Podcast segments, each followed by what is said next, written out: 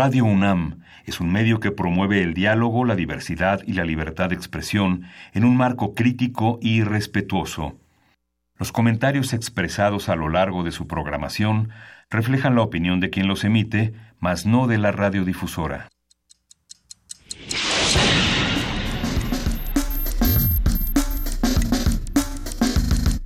Primer movimiento.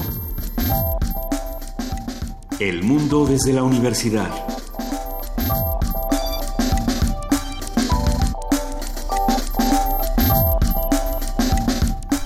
Lunes 20, buenos días, lunes 21 de mayo, 7, 8 de la mañana y estamos en la cabina de Radio UNAM en primer movimiento. Luisa Iglesias, buenos días. Buenos días, Miguel Ángel Quemain, ¿cómo amaneciste? Desvelado como muchos de nosotros, más o menos. sí, ha, acabado a las 21.30 de la Ciudad de México el debate, sí, terminó con todas las expectativas este, domésticas y solitarias del domingo. Es un horario verdaderamente complicado, difícil para quienes trabajan el, lunes, ¿no? Cuando por ahí de la una y media de la mañana uno sigue despierto, escuchando los programas post-debate, eh, viendo las opiniones, leyendo lo que ocurre en Twitter y te das cuenta que vas a dormir cada vez menos y entonces no te puedes dormir porque cada vez vas a dormir menos, te das cuenta que va a ser una mañana difícil y sin embargo eh, creo que valió la pena definitivamente para todos los que estamos del otro lado escuchando y debatiendo el debate. Eh, pues haber, haber presenciado lo que ocurrió en, en, Tijuana. ¿Cuáles son tus impresiones, Miguel Ángel? Sí, pues fíjate que ayer, como, como, como nunca me había pasado a lo largo de mi trayecto fin semanario, escuchaba a muchas personas diciendo que iban a ver el debate, que sí, valía la pena, que era interesante. Había provocaciones que decían, no, no, no vas a ver mejor el partido, no, sí vale, vale la pena el partido, pero vale la pena, vale la pena ver el debate, ¿no? Eh, hoy vamos a tener un programa relacionado con el debate, vamos a tener una mesa vinculada con ello. Me parece muy importante comentar lo que nos tocó hacia el fin de semana, que fue Javier Lozano, se, finalmente fue repudiado en todas, en todas partes. Prácticamente no hubo ninguna, ninguna sonrisa de aceptación a ese video. Este, terrible, de, deplorable hacia los adultos que tienen más de 60 años y que bajo esa mirada brutal, este, cínica, salvaje, son considerados personas que no sirven en un comercial este, de una, de una estereotipía de el abuelito este, triste. Pero afortunadamente es un capítulo que se cerró de una manera este, justa. Rápido, además, rápido terminó eh, este problema. Lo que no ha sido rápido y que, y que nos ha dado muchísimo para este fin de semana para reflexionar y sobre todo para eh, pues sí pensar mucho lo que está ocurriendo en el mundo fue por supuesto el accidente de avión en Cuba eh, que bueno creo que todo el fin de semana nos hizo voltear un poco eh, todo lo que estábamos discutiendo en nuestro país y ver hacia otro lado aunque fuera cinco minutos de nuestro tiempo. Eh, sí este accidente que dejó siete mexicanos eh, muertos pero no solamente eso muchos cubanos muchas personas que en este momento están enterrando a sus familiares y que y que bueno pues hay que darles el acompañamiento y la solidaridad que ellos nos han dado en, en los momentos más críticos. Importante lo que pasó en Cuba, importantísimo lo que pasó en Venezuela, Miguel Ángel, el tema de estas elecciones donde se reelige el presidente Nicolás Maduro y bueno, no se han dado a esperar las voces. Eh, que dicen que rechazan esta elección desde gobiernos internacionales, eh, por supuesto la oposición, aunque algunos dicen, eh, señor Falcón, usted no representaba a la oposición de cualquier manera, así que pues también como esperaba si usted no era ningún candidato y el evangélico menos. Eh, pero de cualquier manera es, es importante estudiar qué fue lo que pasó en Venezuela y cómo lo abordaron los medios de comunicación, tanto para bien como para mal, ¿no? Me parece que es un buen tema que también se va a tratar hoy. Sí, todo el mundo, Estados Unidos, eh, este, Latinoamérica, Europa, tratan prácticamente en todas las primeras planas de sus diarios referidas a asuntos internacionales el tema de Venezuela. Hay que ver, hay que ver justamente de qué se trata y qué es lo que se está discutiendo en cada uno de estos periódicos. Eh, por ejemplo, el país, entre otros, utiliza mucho el tema del abstencionismo y dice no es una elección válida por el nivel de abstencionismo. Otros dicen las condiciones democráticas no fueron adecuadas. Hay otros medios contrarios que dicen, bueno, es que ¿por qué no están poniendo atención justamente a estas otras cosas que sí lo hicieron democrático? La polarización de, eh, de las personas alrededor del tema de Venezuela creo que siempre es importante y hay que leerla como, como lo que es. Por ahí decían, es que... Eh, es demasiada la abstención, demasiada. Y yo pienso, creo que salieron a votar más en Venezuela de lo que se sale a votar en México en cualquier elección, pero pero a ver, yo quiero ver que los medios internacionales salieran a decir que el Tribunal Electoral eh, no debía poner al Bronco y que esta elección iba a ser un chanfle. Eso no lo hemos visto todavía. yo quiero ver que lo hagan. Ah, digo, no va a pasar. En cambio, escuchamos voces en México que dicen, gane quien gane, hay que aceptar el proceso electoral como es gane quien, ahora sí que haya sido como haya sido. Eso es lo que pasa en México. En Venezuela sí podemos decir que es un proceso electoral pernicioso. No lo sé, eh, me parece importante estudiar. Sí, sí, sí, justamente, y esta, esta elección reprobada por una serie de cuestiones pues prácticamente estructurales en torno al proceso venezolano. Lo cual es cierto. Eh, es que hay muchas cosas que se tienen que discutir. Venturosamente lo haremos hoy con los expertos, Miguel Ángel. ¿Con quién hablaremos? hoy vamos a arrancar con el tema de medio ambiente, seguiremos revisando la agenda ambiental. El tema de hoy son los bosques y el, eh, la persona que trabajó en la agenda sobre este tema es Gonzalo Chapela, a quien ya hemos tenido en otros, en otros programas discutiendo la ley de forestal. Él es profesor de la Universidad Autónoma de Chapingo y coordina las políticas públicas de la Red Mexicana de Organizaciones Campesinas Forestales, Red MOCAF. La famosa Red MOCAF. Hablaremos de venta de libros UNAM. ojalá que podamos recuperar ese maravilloso promo donde nuestro querido productor Paco Ángeles cantaba. Eh, ¿Sí era Paco Ángeles el que cantaba el de libros UNAM? No, bueno, muy divertido, por cierto. Joaquín Díez Canedo, director general de publicaciones y fomento editorial de la UNAM, nos va a platicar de qué se trata esta venta de libros.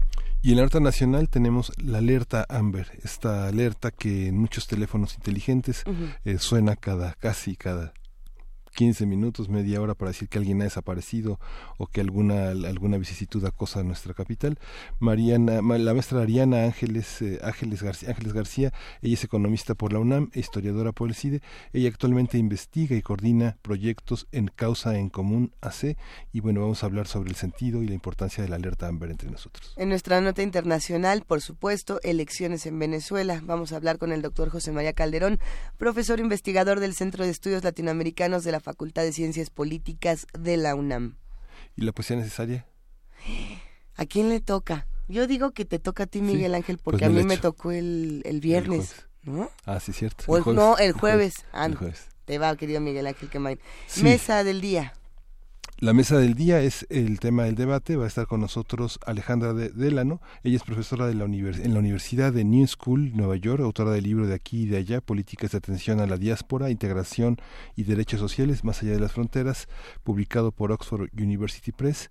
Y el doctor Alberto Hernández, presidente del COLEF, del Colegio de la Frontera invitamos a todos los que están haciendo comunidad con nosotros a que nos platiquen justamente qué opinan eh, de estos temas. Eh, quisiéramos recuperar algunas de estas opiniones para nuestra mesa sobre el debate, cómo vieron eh, desde su punto de vista, ya que están haciendo comunidad con nosotros, quién creen que ganó, quién creen que perdió, qué fue válido, qué no lo fue, el nuevo formato qué les pareció, si es que les pareció que era novedoso o que era divertido eh, verlos caminar por el escenario, escucharlos discutir. ¿Cómo vieron la, la actitud de los moderadores que fueron muy criticados en redes sociales?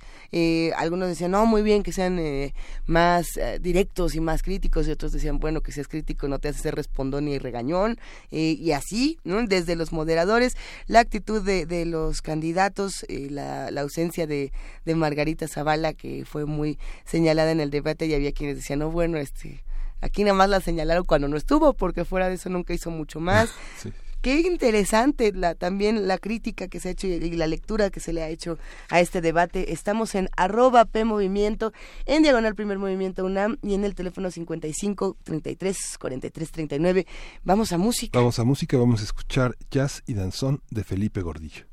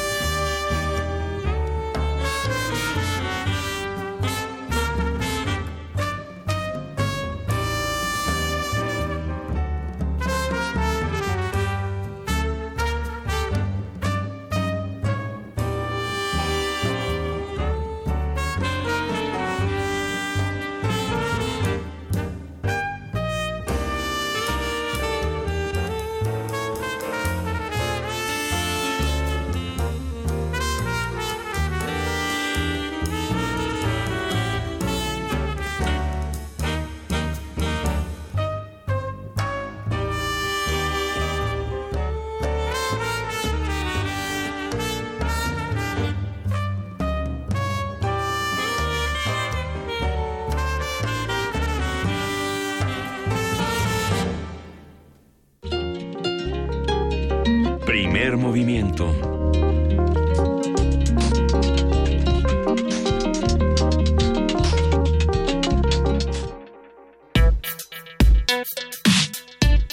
Lunes de Medio Ambiente. Zonas forestales en México enfrentan condiciones desfavorables como infraestructura caminera deteriorada, limitada, eh, un aspecto limitado en la investigación científica y una reducida inversión en la generación de capacidades técnicas, las cuales limitan el aprovechamiento de las ventajas competitivas que ofrece la alta productividad biológica de los bosques del país. Las comunidades rurales, dueñas de territorios forestales, son fundamentales en la conservación y protección de los bosques y selvas. Su labor es relevante en el control de los incendios y las plagas, el cambio de uso de suelo y la tala ilegal. Aproximadamente 2 millones de hectáreas, es decir, 25% de las áreas formalmente bajo aprovechamiento, están dedicadas a la protección de los recursos naturales, además de las zonas que las comunidades definen como áreas de conservación. Conversaremos ahora sobre los temas más urgentes en materia de bosques, qué son, cómo se clasifican y de quién depende su conservación. Para ello nos acompaña Gonzalo Chapela, profesor de la Universidad Autónoma de Chapingo y coordinador de políticas públicas de la Red Mexicana de Organizaciones Campesinas Forestales, la Red ¿Cómo estás, Gonzalo? Muy buenos días. Muy buenos días, muy bien con ustedes y con el público, Luisa, Miguel Ángel. Mil gracias por tomarnos la, la, llamada esta mañana. Eh, ¿Cuáles son los temas más urgentes en materia de bosques? Bueno, nosotros pensamos que lo más urgente es que las comunidades sean el centro de, de las políticas y a partir de eso suceden muchas cosas que necesitamos mejorar en este, en este país. En el diagnóstico que ustedes hicieron eh, dentro de la agenda, hay eh, deriva en toda una serie de propuestas que son muy muy abundantes. ¿Usted siente, Gonzalo, que estas propuestas caben en las políticas de Estado que tiene el gobierno mexicano mexicano actualmente? ¿Caben esas propuestas? ¿Son viables? Después de escuchar dos debates y las propuestas de los candidatos, ¿usted tiene todavía esperanzas? Bueno, la verdad es que vemos las plataformas de todos los candidatos pues todavía en un plan muy, general, con un lenguaje políticamente correcto, pero que no nos dicen demasiado de lo que, lo que quieren hacer. Y hemos estado tratando como, como grupo, como plataforma de, debate, hemos estado tratando de acercarnos a los equipos de campaña de las diferentes, de los diferentes partidos, eh, de una manera totalmente plural y como pues esto que hemos nosotros hecho como plataforma de políticas para, para el sexenio que sigue y para largo plazo es algo que traemos ya discutiendo desde, desde hace más de 30 años y que se ha ido transformando en algunas políticas que se han instrumentado en parte, eh, como bien decían hace, hace un momento, eh, hemos ahorita salido de todo un proceso de discusión sobre, sobre la ley forestal, que de alguna manera ha sido el preámbulo de esta discusión sobre, sobre las políticas.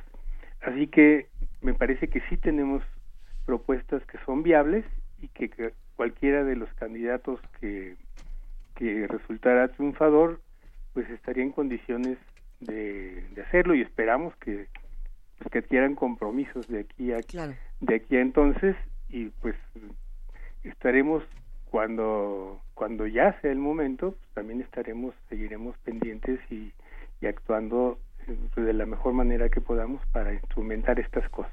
¿Podemos justamente compartir algunas de estas propuestas con los que hacen comunidad con nosotros del otro lado, Gonzalo? Con muchísimo gusto, de eso de eso creo que se trata de que pues de que abramos esta esta discusión lo más ampliamente posible. Y lo que lo que podríamos decir es eh, ya mencionaban ahí ustedes algunas algunas cuestiones. Miguel Ángel hizo alguna alguna referencia. Eh, yo lo que podría decir ahora es que tenemos una capacidad de, de productividad enorme desaprovechada. Tenemos grandes grandes oportunidades. Y hay que poner estas estas estos activos que tenemos en el país en, en movimiento. Y entonces hay que ver las restricciones. Tenemos, por un lado, una, una regulación que resulta asfixiante realmente. Eh, por ejemplo, en, en, una de las comunidades del norte de Oaxaca, que Capulalpan, por decir algún nombre, eh, es de las pioneras en, manejo sustentable en México, certificada internacionalmente. Tienen ya dos años y todavía no logran eh, refrendar su, su permiso, su autorización para, para seguir manejando sustentablemente sus bosques como lo tienen demostrado y certificado. Entonces, hay una serie de, de restricciones y de, y de cuestiones allí en, en la regulación que se pueden mejorar de una manera muy sustancial sin perder la, el, control que se tiene que tener para que haya un manejo que sea sustentable y no y no sea de degradación de, de los bosques y de sus servicios ambientales. Esa, esa es una línea así muy importante. Otra línea también importante es el combate a una ilegalidad que, que distorsiona los precios eh, hace prácticamente inviables las operaciones dentro de un marco de sustentabilidad que es el que el que marca la regulación. Y también desgraciadamente en zonas que son muy aisladas en este país hay una una terrible coincidencia entre la ilegalidad entre el contrabando de de madera y de otros productos también de fauna de flora y el crimen organizado. Entonces vemos una descomposición en las regiones causada por, por el problema de la ilegalidad y también eh, una pues una coincidencia muy grande con este problema de la regulación en donde a la gente le resulta mucho más complicado pedir autorización que irse prácticamente como diríamos coloquialmente por la libre ese ese es un, un, segundo problema importante. Hay otra preocupación, sobre todo de las comunidades, eh, sobre, sobre un debate que, que todavía no está muy bien definido en términos de los derechos de las comunidades al acceso a sus territorios y a controlar el acceso también a sus recursos genéticos. Eh, ahí tenemos un faltante que quedó en la discusión de la ley forestal y que y que tenemos que, regresar.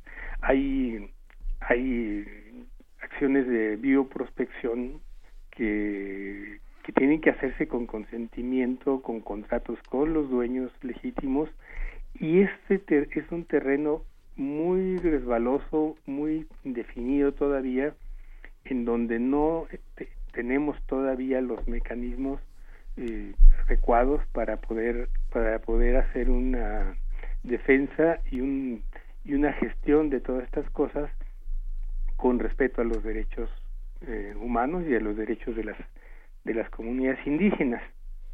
Luego hay otro tema también que es eh, muy importante y es muy difícil decir cuál es más importante que los otros no pero Miguel Ángel ya estaba ahorita eh, mencionando un rezago que tenemos en infraestructura.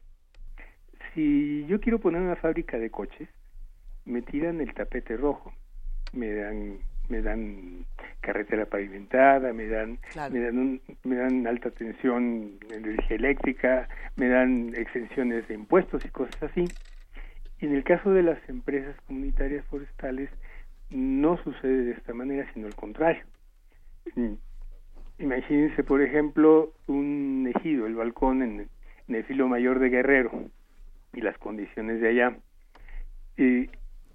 Eh, la empresa del, ejido tiene que eh, mantener 130 kilómetros de brecha para poder acceder a sus montes. Entonces, esto no solamente es un es un problema prácticamente de pues de viabilidad o se acerca a esto, porque solo permite trabajar tres o cuatro meses al año.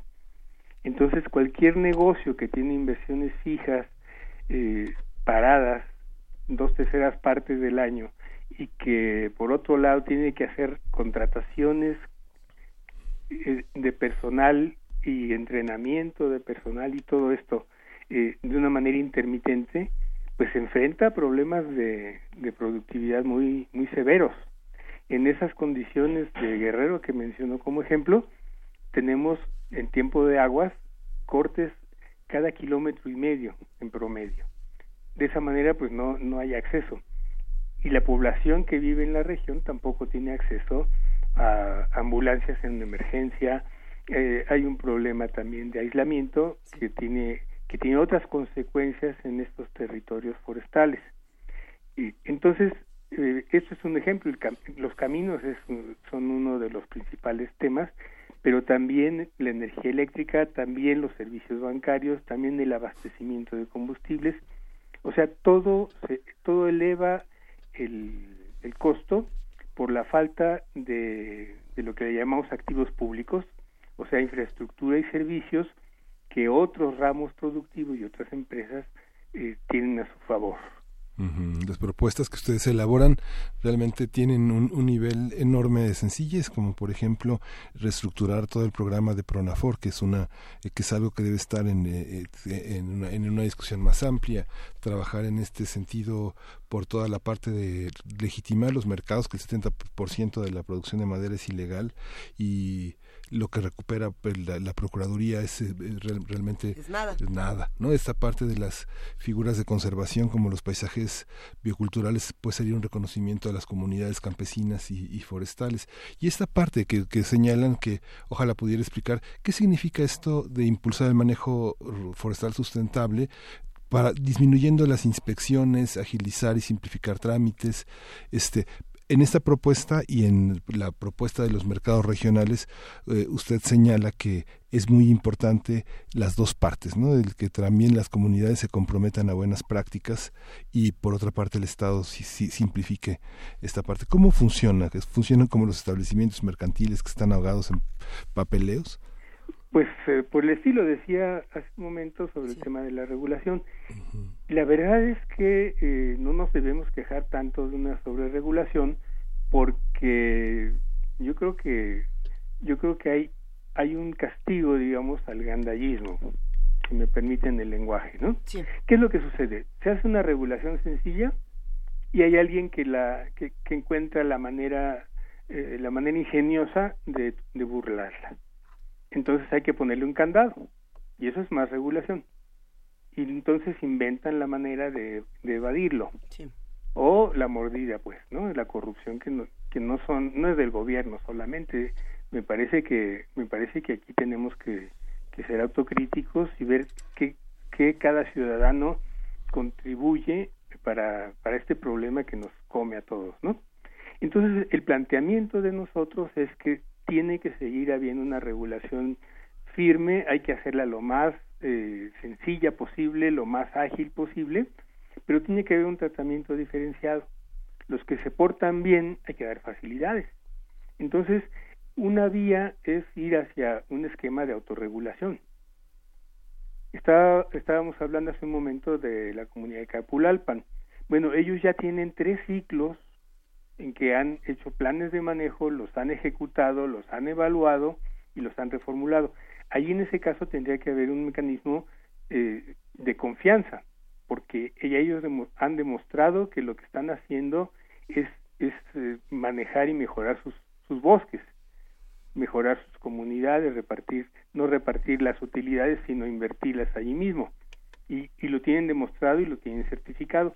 Entonces, a estos habría que darles había que darles beneficios de, de, autorizaciones automáticas.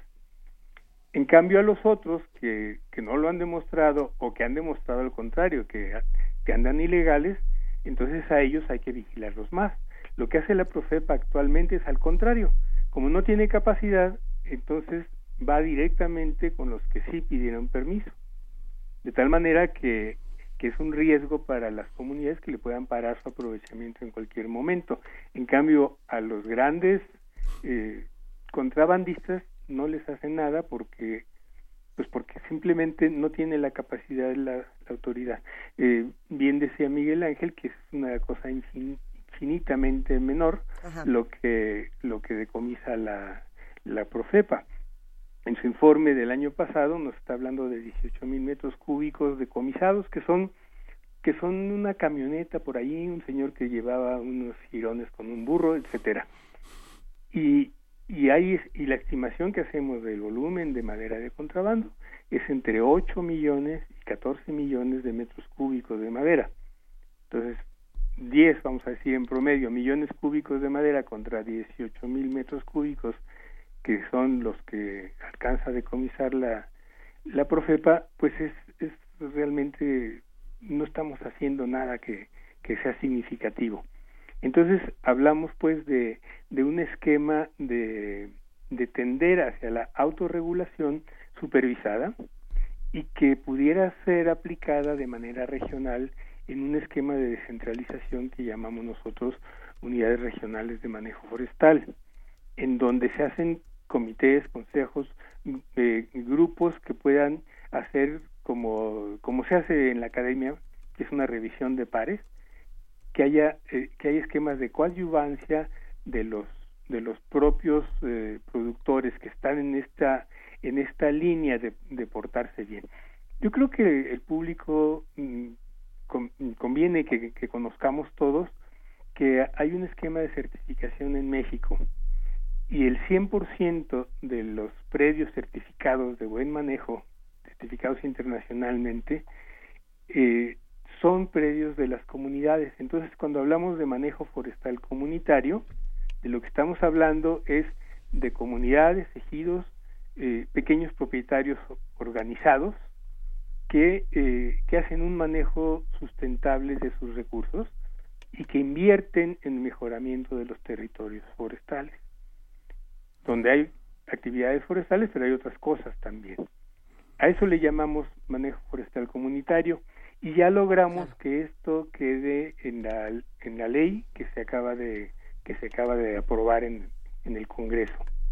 Entonces esperamos que el próximo gobierno pueda tener un marco jurídico que le permita que le permita avanzar en estas en, en estas propuestas en estas líneas de política pública. Qué, importante esto que mencionas, Gonzalo. Eh, me, gustaría preguntarte de, todo lo que nos acabas de comentar, que me parece fundamental, eh, en, los últimos debates, en las últimas propuestas eh, para este proceso electoral, ¿escuchaste algo similar? ¿Escuchaste siquiera la palabra bosque, la palabra ejido en alguna de estas conversaciones, en alguna de estas discusiones? ¿La has llegado a leer por parte de alguno de los candidatos? Sí, ¿De quiénes? Hasta hasta ahora hemos tenido bastante buena acogida por el equipo de por el equipo de campaña de de Morena o de la coalición pues eh, con López Obrador y con la y con la de y con la de Anaya. Y hay gente ahí que, que conoce y que y que hemos estado hemos estado discutiendo. Entonces confiamos que que cualquiera de los candidatos pueda pues pueda tomar estas propuestas. El día 12 pues va a haber el siguiente debate, la verdad no, a mí no me gusta demasiado el formato y los resultados son me parece en términos de propuestas bastante pobres, pero eh, me parece también que pues que es un es una labor que tenemos que que tenemos que llevar adelante y ojalá que nos abran más el espacio con los equipos de, de campaña ahora y de transición en su momento, de tal manera que todas estas cosas eh, bien revisadas, discutidas con, con precisiones que tenemos ya listas para, para poner en términos de reglamentos, de revisión de presupuesto, de, de diferentes de, de, diferentes cosas que hay que hacer eh, para que pues para que esto se convierta en, en instrumentos concretos que, que rápidamente puedan puedan hacer un cambio. Digamos que el Estado mexicano sí tiene en sus manos todos los todos los mecanismos, por ejemplo, el tema del, del Consejo Mexicano para el Desarrollo Rural Sostenible, lo que ha faltado es una articulación este transversal con las políticas de sustentabilidad, pero pues ahí está una herramienta hay varias herramientas que están, que están a la mano para cubrir. 70%, 70 de la superficie nacional son bosques. El 70% son áreas forestales. Áreas forestales. Que incluye también matorrales, manglares y diferentes formaciones vegetales. Eh, básicamente lo más amplio es zonas áridas y bosques o selva baja caducifolia.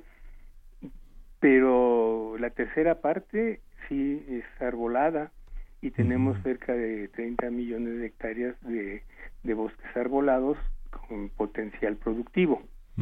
y tenemos un reto enorme en estas áreas forestales de baja productividad y que son muy delicadas, básicamente las, las selvas bajas caducifolias. Pero mencionas algo muy importante, Miguel Ángel, que es uno de los puntos centrales de nuestras propuestas y del debate, que es una participación, eh, vamos a hablar de tender, así como, como algo que se tiene que construir y que no está dado, a la cogestión. O sea, tiene que haber una corresponsabilidad entre el gobierno y, eh, y los particulares. Aquí necesitamos sumar.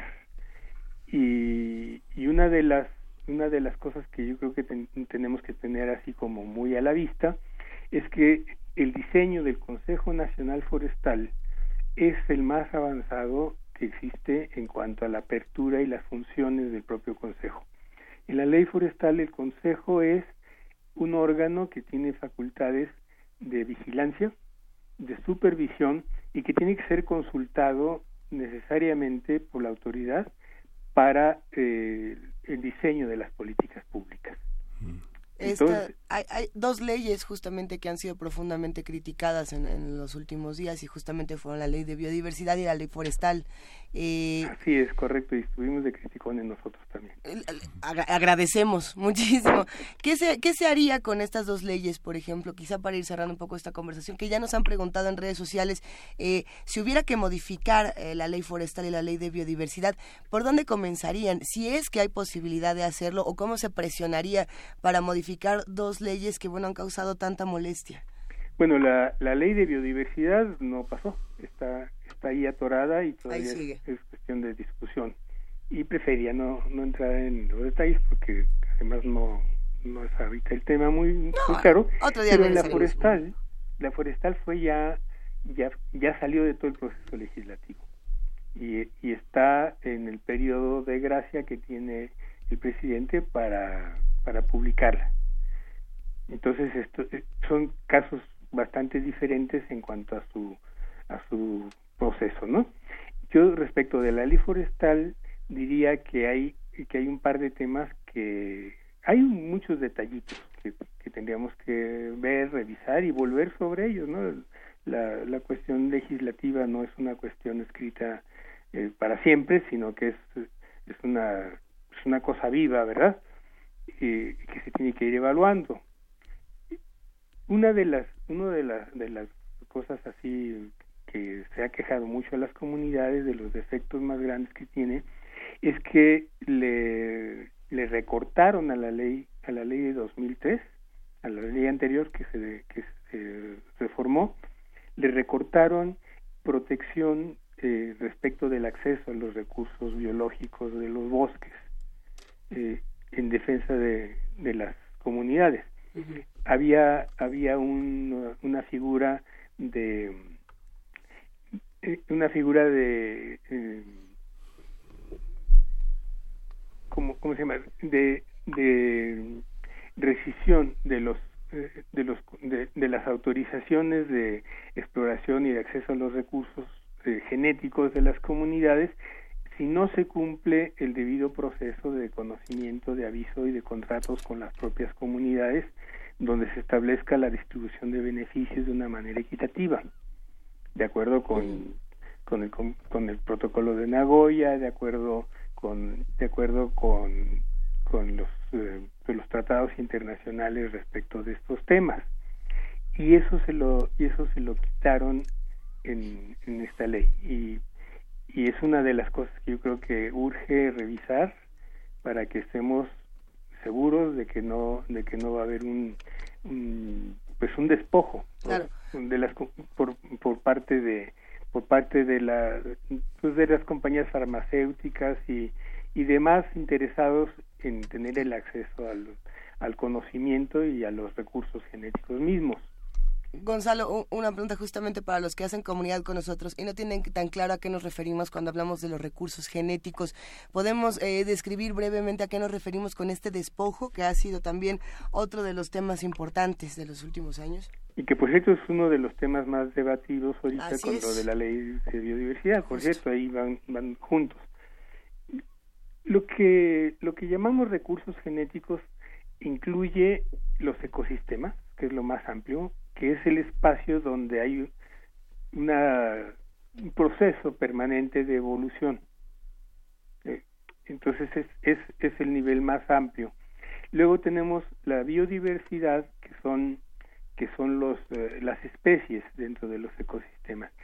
Y dentro de cada especie también tenemos la información genética que hay. Entonces, esa información genética no solamente existe en el aire, sino que es conocimiento de cómo se usa. Entonces, por ejemplo, el, el barbasco es una, es una enredadera tropical que los eh, los, eh, los curadores, los, los, eh, los, pues los, hombres de conocimiento tradicional conocían como una planta útil para envenenar a los peces y, y pescarlos, un poco salvaje, pero también para, para, para regular la, la cuestión de la fertilidad. Y de ahí se deriva después, al, al conocer ese, al saber que existe ese conocimiento, los investigadores van, buscan la planta, aíslan los principios químicos de, ese, de esa planta y de ahí derivan una aplicación farmacéutica. Esa investigación cuesta dinero, pero hay unos, unos rendimientos económicos muy amplios. Entonces, eh, el despojo consiste en hacer, el, en hacer la extracción del conocimiento y de las plantas mismas sin, eh, sin avisar para qué cosa es, sin que haya el consentimiento de los dueños de esos recursos y de ese conocimiento, y, eh, sin distribuir los, los beneficios que, que se derivan de, de ese uso. El, digamos, el, el grado extremo de lo que podemos llamar despojo es extraer plantas o extraer organismos cualquiera, estamos hablando de plantas, de de hongos, de bacterias, de diferentes organismos los que sean, y patentarlos de tal manera que privatizan algo que era propiedad de otros anteriormente. Entonces, en términos así como, mm, pues, eh, si quieren superficialmente, esto sería lo que nos estamos refiriendo con, con los recursos genéticos, que en la ley forestal habla de recursos biológicos que es un poco más amplio que la idea de los recursos genéticos. Pues con esto nos quedamos, Gonzalo. Seguiremos tocando este tema que seguirá como parte de las eh, de, la, de, la, emergencia nacional y de los intereses fundamentales para, para nuestro país. Muchísimas gracias por su participación. A ustedes muchísimas gracias y ojalá que los que están por tomar el volante de este país pues estén escuchando estas cosas o les lleguen la información y podamos tener un, pues una plataforma, un, espacio para poder ir a los detalles y tomar decisiones que nos convengan al país. Sí, muchísimas gracias. Y pues nos vamos con música, vamos a escuchar del trío Ivoire, Cano.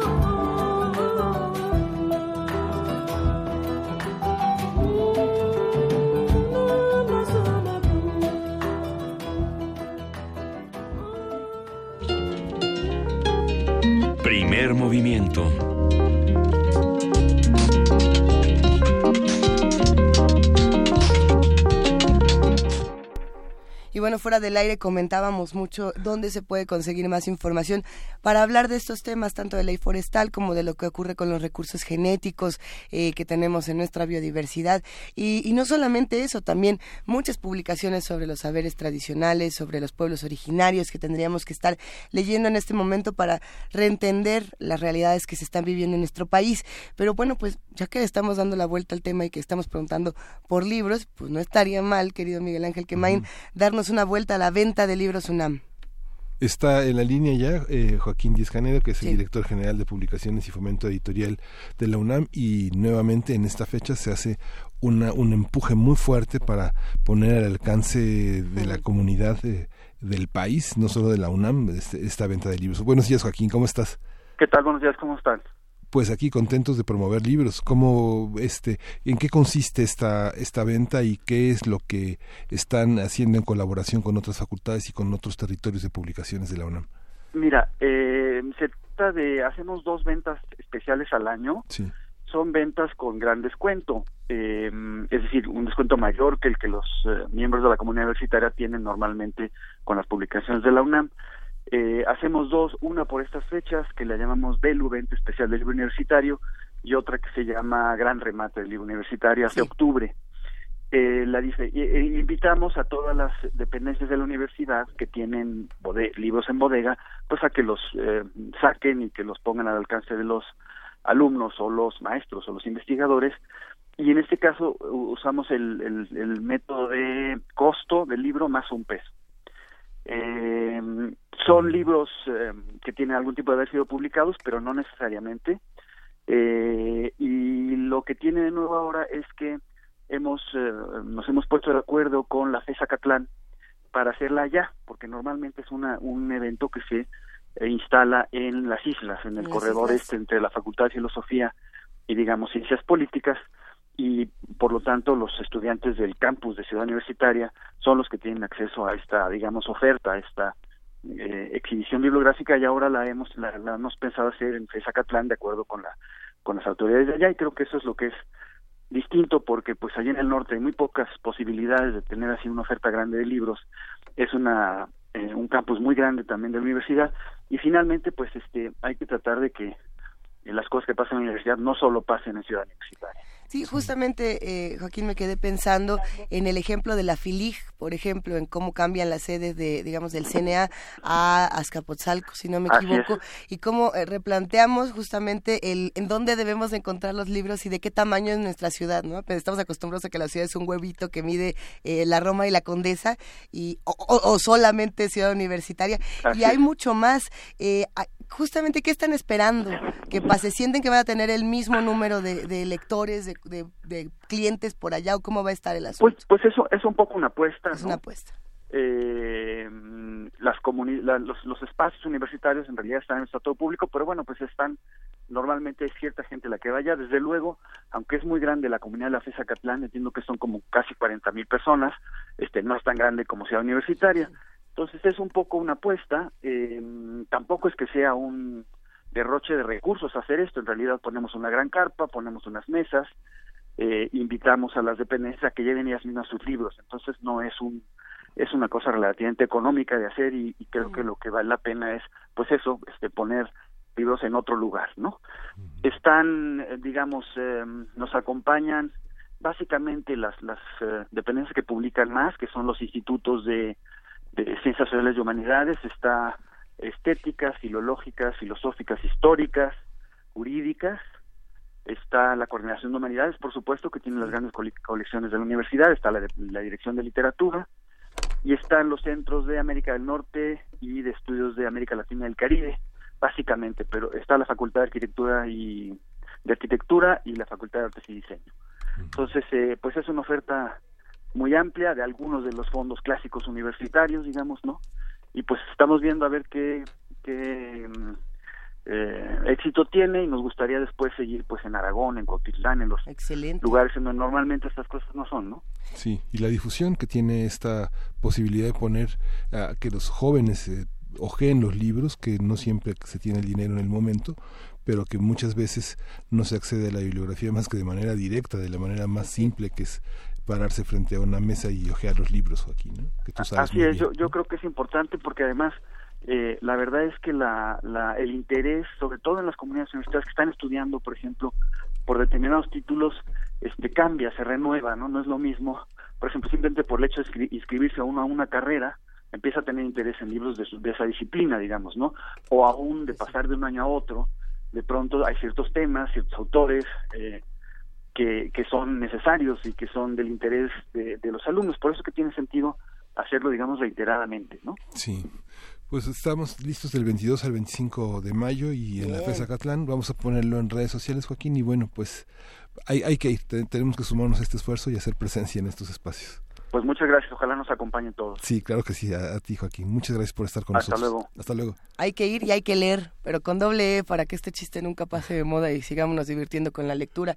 Eh, nos vamos a una pausa, Miguel Ángel Quemán, Luis Iglesias. Avisamos que Juana Inés de esa, nuestra jefa de información, está en en un retiro de Sensei. Eh, no, no es cierto, está, está en una misión ultra secreta, como ustedes saben.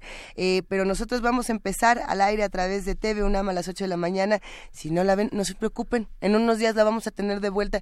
¿Qué día, qué día vuelve? El viernes. El viernes va a estar con nosotros. Así que acompáñenos, va a estar bastante interesante este programa. Tenemos todavía mesas de debate. Vamos a hablar del debate, de las elecciones en Venezuela, del tema importantísimo de la alerta Amber. Así que ya volvemos a primer movimiento. Primer movimiento. Hacemos comunidad.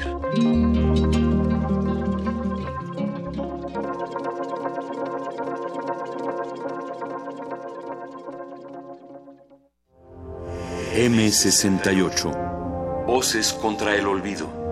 Una serie que rescata los testimonios de quienes vivieron los acontecimientos. Era una sociedad efectivamente muy represiva. Yo sí pensaba que estábamos haciendo algún tipo de revolución. Entonces ser joven ya era ser joven del mundo, no solamente de México. Es que era tanta calumnia en nuestra contra que tuvo el efecto contrario. ¿Recuerdas? Batallón Olimpia, no disparen. Y empiezan a disparar también. Entonces hay fuego del ejército, hay fuego del batallón Olimpia, hay fuego de los francotiradores y en medio de la manifestación. En enero de 68 voy a la alberca de la Vocacional 7 y alguien va a la Sinfonola a poner una canción de Los Panchos. Termina en 68 y lo que estoy oyendo ya es a Jim Morrison. Comienza el 5 de junio. Acompáñanos todos los martes a las 10 de la mañana. 96.1 de frecuencia modulada. Radio UNAM. Experiencia sonora. Como maestra jubilada, ¿qué es lo que más quiere? Yo le di la vida a mis alumnos. He conquistado mi derecho a una pensión digna. Merezco una atención médica y medicinas de calidad. Puedo seguir aportando mi experiencia. Quiero seguir contribuyendo al desarrollo de México. ¿Quién mejor que la maestra Silvia Luna para que nos represente en el Senado? Hola Alicia, tu lucha es mi lucha. Por eso quiero representarles en el Senado. Estamos con usted, maestra. Ni un paso atrás. Con Nueva Alianza es de ciudadano a ciudadano. Vota por los candidatos a diputados y senadores de Nueva Alianza. Vota por el PES, vota por Andrés, vota por Encuentro Social. Vota por Andrés, vota por el PES con Andrés. ¡Pes! Vota diferente con el PES, PES, PES. Apoyo a la familia con Andrés Manuel. Vota diferente con el PES, PES, PES. Vota por el Encuentro Social. Vota por el PES, vota por Andrés, vota por Encuentro Social. Vota por Andrés, vota por el PES con Andrés. ¡Pes! Candidato de la coalición Juntos Haremos Historia. La ciencia que hacemos. La ciencia que necesitas. La ciencia que aporta. La ciencia que somos. La ciencia que somos. Iberoamérica al aire. Una coproducción del Instituto Latinoamericano de la Comunicación Educativa, la Dirección General de Divulgación de la Ciencia y Radio UNAM. Mesas de debate, reportajes, noticias, entrevistas, efemérides y mucho más podrás escuchar todos los viernes a las 10 y media de la mañana. 96.1 de FM. Retransmisión domingos a las 9 y media de la mañana por el 860 de AM. Radio UNAM. Experiencia sonora. La esencia de una ciudad innovadora es acortar las desigualdades. Tú ya sabes quién instauró derechos sociales universales, como el de las personas adultas mayores. Hoy nos proponemos retomar ese espíritu con innovación. Acceso a la cultura, educación, deporte, salud, a la naturaleza y a las nuevas tecnologías. Esa es la ciudad innovadora, segura, de derechos y de prosperidad compartida. Una ciudad con esperanza. Claudia Sheinbaum, candidata a jefa de gobierno de la Ciudad de México. Innovación y esperanza. Morena. Ale, ale, barrales,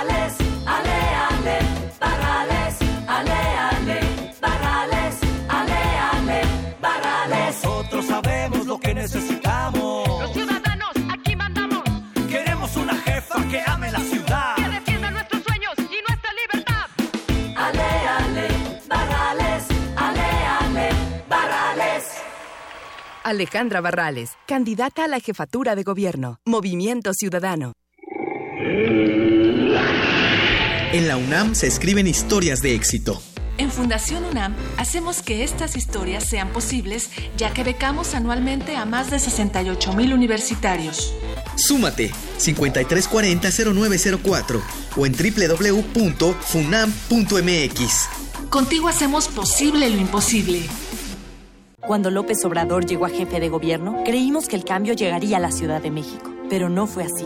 Nos prometió seguridad, pero cuando miles nos manifestamos por la crisis de inseguridad, solo respondió con su desprecio. Prometió que la economía crecería, pero solo aumentó la deuda y el desempleo. Y ahora repite las mismas promesas, solo por su obsesión de poder. López Obrador ya gobernó y gobernó mal. Conoce la verdad en hablemosdefrente.mx. Vota por los candidatos a diputados y senadores del PAN. Cada día llegan más. Pues sí, desde que el gobierno le paga a los supermercados el transporte de la alimentación que no vendió, ahora nos traen mucho más comida. ¿No quiere que les ayudemos?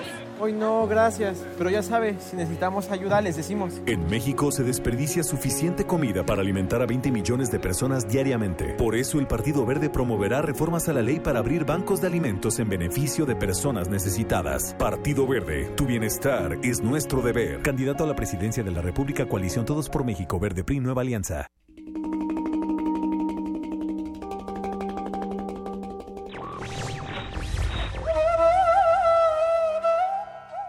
Somos libres, libres como las barcas perdidas en el mar. John Dos Pasos.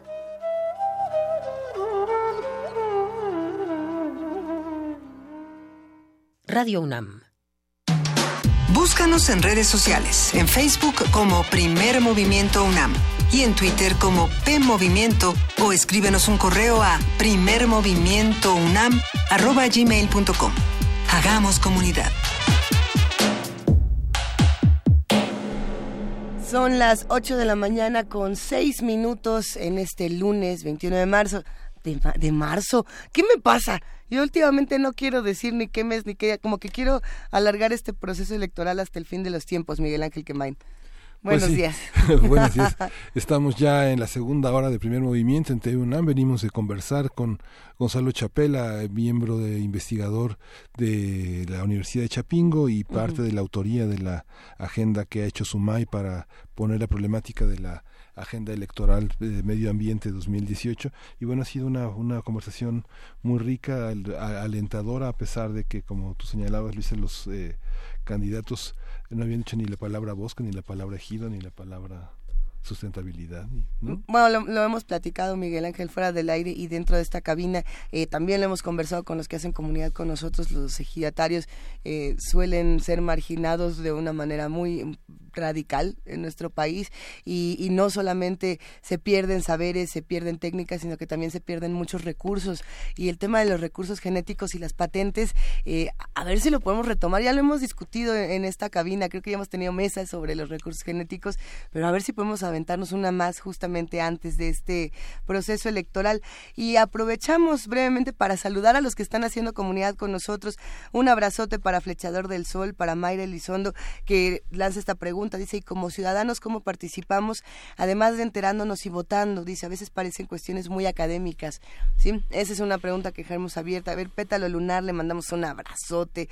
Eh, a Mario Mora, gracias a todos los que nos escriben. En un momento más estaremos compartiendo sus opiniones aquí en Primer Movimiento, porque bueno, pues hay muchísimos temas, de, nos han escrito para preguntarnos qué opinamos del tema de Venezuela, qué opinamos del debate, eh, qué opinamos del tema de Cuba y de los muchos otros que han ocurrido en este fin de semana que no nos dejó dormir ni tantito. Sí, una de las eh, una de las pérdidas del fin de semana fue este gran maestro de la universidad, Federico Álvarez Arregui, que fue una de las figuras fundamentales y como alguien eh, uno ha querido hacer en la vida como profesor y como eh, como partícipe de este mundo es como Federico Álvarez Arregui que fue una figura muy importante eh, infancia juventud y vida es uno de sus textos importantes Vacía la montaña de este conjunto de textos autobiográficos que dan sentido al exilio español que ha sido tan enriquecedor para nuestra para la universidad, para la UNAM y, y para todo México. ¿Habrá posibilidad de retomarlo en pues poesía necesaria de alguna manera? Porque no, tiene poesía, pero... Sí, fíjate que este es curioso, a pesar de ser un maestro eh, al que uno iba a sus clases repetidamente, había clases que él repetía este íntegras, ¿no? Había clases que él repetía íntegras, pero es curioso, eh, nunca lo grabé y me doy cuenta de que en la visión en internet tampoco hay mucho de él. Sí, sí hay material, pero no hay tanto material como uno quisiera. Eh, justamente estábamos revisando en YouTube. Eh, hay muchísimas muestras de cariño en, redes sociales, en plataformas digitales, pero no hay material.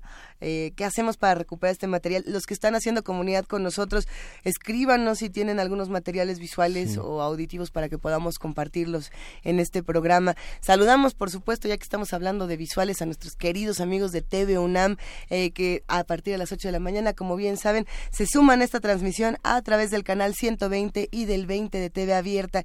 Eh, muchísimas gracias y quédense con nosotros. Nos vamos directo a nuestra nota nacional. Venga de ahí. Primer movimiento.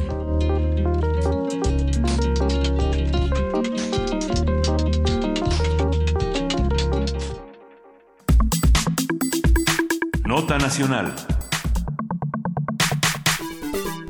El gobierno capitalino informó que a partir del pasado 14 de mayo los protocolos de la activación de alerta AMBER serán modificados para que desde el momento que se genere la solicitud de localización de un menor se comience la búsqueda de inmediato.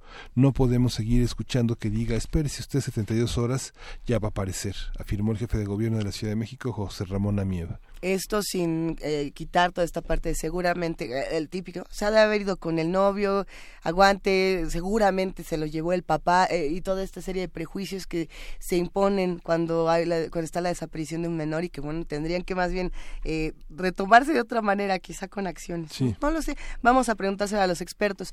Este cambio surge en virtud de las firmas del protocolo interinstitucional para personas adolescentes detenidas por autoridad y del acuerdo para la modificación de la activación de alerta AMBER para menores, con lo que se ha fortalecido los mecanismos de actuación para la defensa y acompañamiento de los derechos humanos de niñas, niños y adolescentes.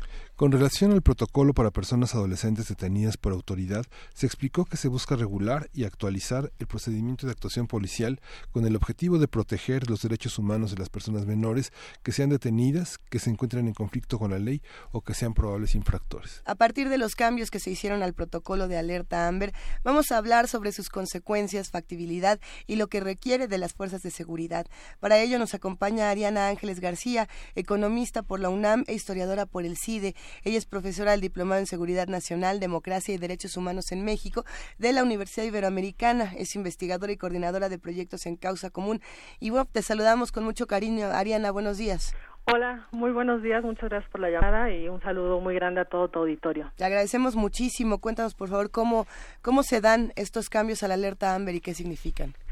Bueno, eh, creo que es muy importante eh, tener en cuenta el contexto bajo el, cual se dan los cambios, ¿no?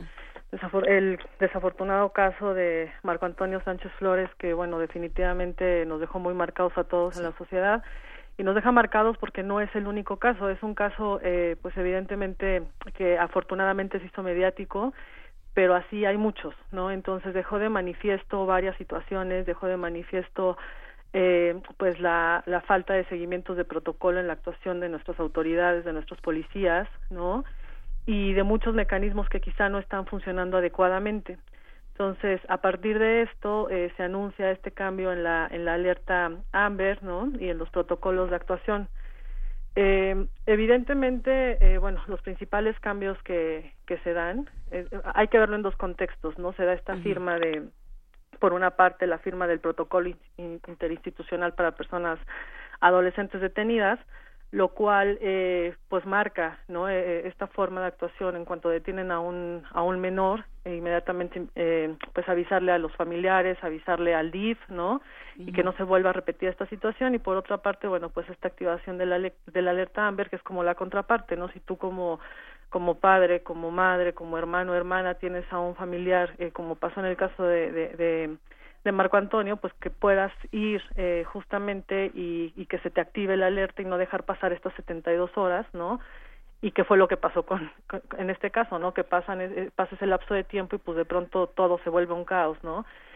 Eh, entonces, bueno, se da bajo ese contexto. Ahora, eh, ¿cuáles son los cambios? Pues justamente que no, se, no nos tenemos que esperar cuando tú detectas a una persona desaparecida o, o se presume desaparecida ausente, no hay que esperar justamente estas 72 horas que, que antes se tenían que esperar, ¿no? Aunque desde el 2012, en teoría, inmediatamente se tenía que activar la alerta en cuanto se, se tenía conocimiento de una persona sí. desaparecida ausente, pues muchas veces quedaba como a, digamos, a criterio del Ministerio Público, ¿no? Y justamente pues las víctimas o los familiares de las víctimas más bien se tendrían que se, te, se enfrentaban a estos comentarios de se fue con el novio, este segura seguramente anda de fiesta este pues igual anda con los amigos no y entonces se pierden horas que son muy importantes que pueden eh, salvar la vida de, de, una persona o que pueden evitarla de ciertos riesgos no. ¿Qué significa, digamos, tener en, una, en, una, en un teléfono una alerta como esta? ¿Qué impacto tiene eh, en, distintas partes del país, en las ciudades en, y, y, en ámbitos más rurales? ¿Cómo, cómo, cómo entenderla? ¿Cómo eh, compadecerse de la situación de los otros? ¿Cómo entender los temas de seguridad? Esa pregunta es muy interesante y es muy importante eh, por varias cosas, ¿no? Porque dentro de los cambios que se dan, bueno, está la activación inmediata de, eh, de la alerta, sí. ¿no? Donde eh, se tiene que hacer una fuerte movilización, ¿no? En cuanto se presuma una persona desaparecida o ausente. Eh, en otro, eh, por otra parte, bueno, pues esta situación eh, de las aplicaciones, de las alertas eh, inmediatas, híjole, pues de pronto tiene dos aristas, ¿no? Juega a favor y, y, juega en contra. O sea, a favor porque pues evidentemente actúas inmediatamente, pero en contra también uno de las, una de las consecuencias puede ser eh, mucho lo que pasa con el 911, ¿no? Que si no se tiene eh, pues muy claro y si no se tiene muy ubicado y si no se tiene muy precisado y que en estas en estas situaciones no se puede porque son alertas eh, inmediatas o son situaciones inmediatas en las que se tiene que hacer una gran movilización pues también nos podemos enfrentar, como pasa en el 911, que no puedes dejar de atender, pero uh -huh. que puede haber muchas llamadas, en el 911 hay muchas llamadas falsas, ¿no? O no procedentes. Entonces, quizá eh, con esta situación nos vayamos a enfrentar a situaciones similares, ¿no? Entonces, ahí también, bueno, pues viene esta parte, eh, ¿qué tan, qué tan factible va a ser? ¿Qué tan eficiente va a ser? y cómo se le va a hacer para contrarrestar eh, situaciones que también pasan, ¿no? O sea, sí es cierto, hay muchas personas que evidentemente cuando se reportan pues sí están en una situación de peligro, eh, sí están eh, desaparecidas, están ausentes, pero también lo que pasa es que muchas que pues sí regresan a las 24 horas, que sí regresan a las 48 horas, pero tú ya hiciste una fuerte movilización de elementos de seguridad, de inteligencia, de rastreo, etcétera, ¿no? Ahora, esta, eh, esta modificación se da en la Ciudad de México, ¿no? Eh, hay que ver cómo va a funcionar en otros estados también, pero lo que también es bien cierto es que el conocimiento de para qué sirve, qué es, cómo funciona esta alerta, eh, de acuerdo a, a, una encuesta por ahí que sacó Parametría, eh, pues la gente tiene mucho desconocimiento de qué es la, la alerta sí. Amber. La gente no sabe para qué sirve, no sabe cómo funciona. Afortunadamente ahora con los cambios también se incorpora el hecho de que eh, lo puedes reportarlo al 911. Entonces del 911 te pueden hacer el seguimiento. Pero anteriormente no era así, solamente había el número, no podías ir a reportar directamente.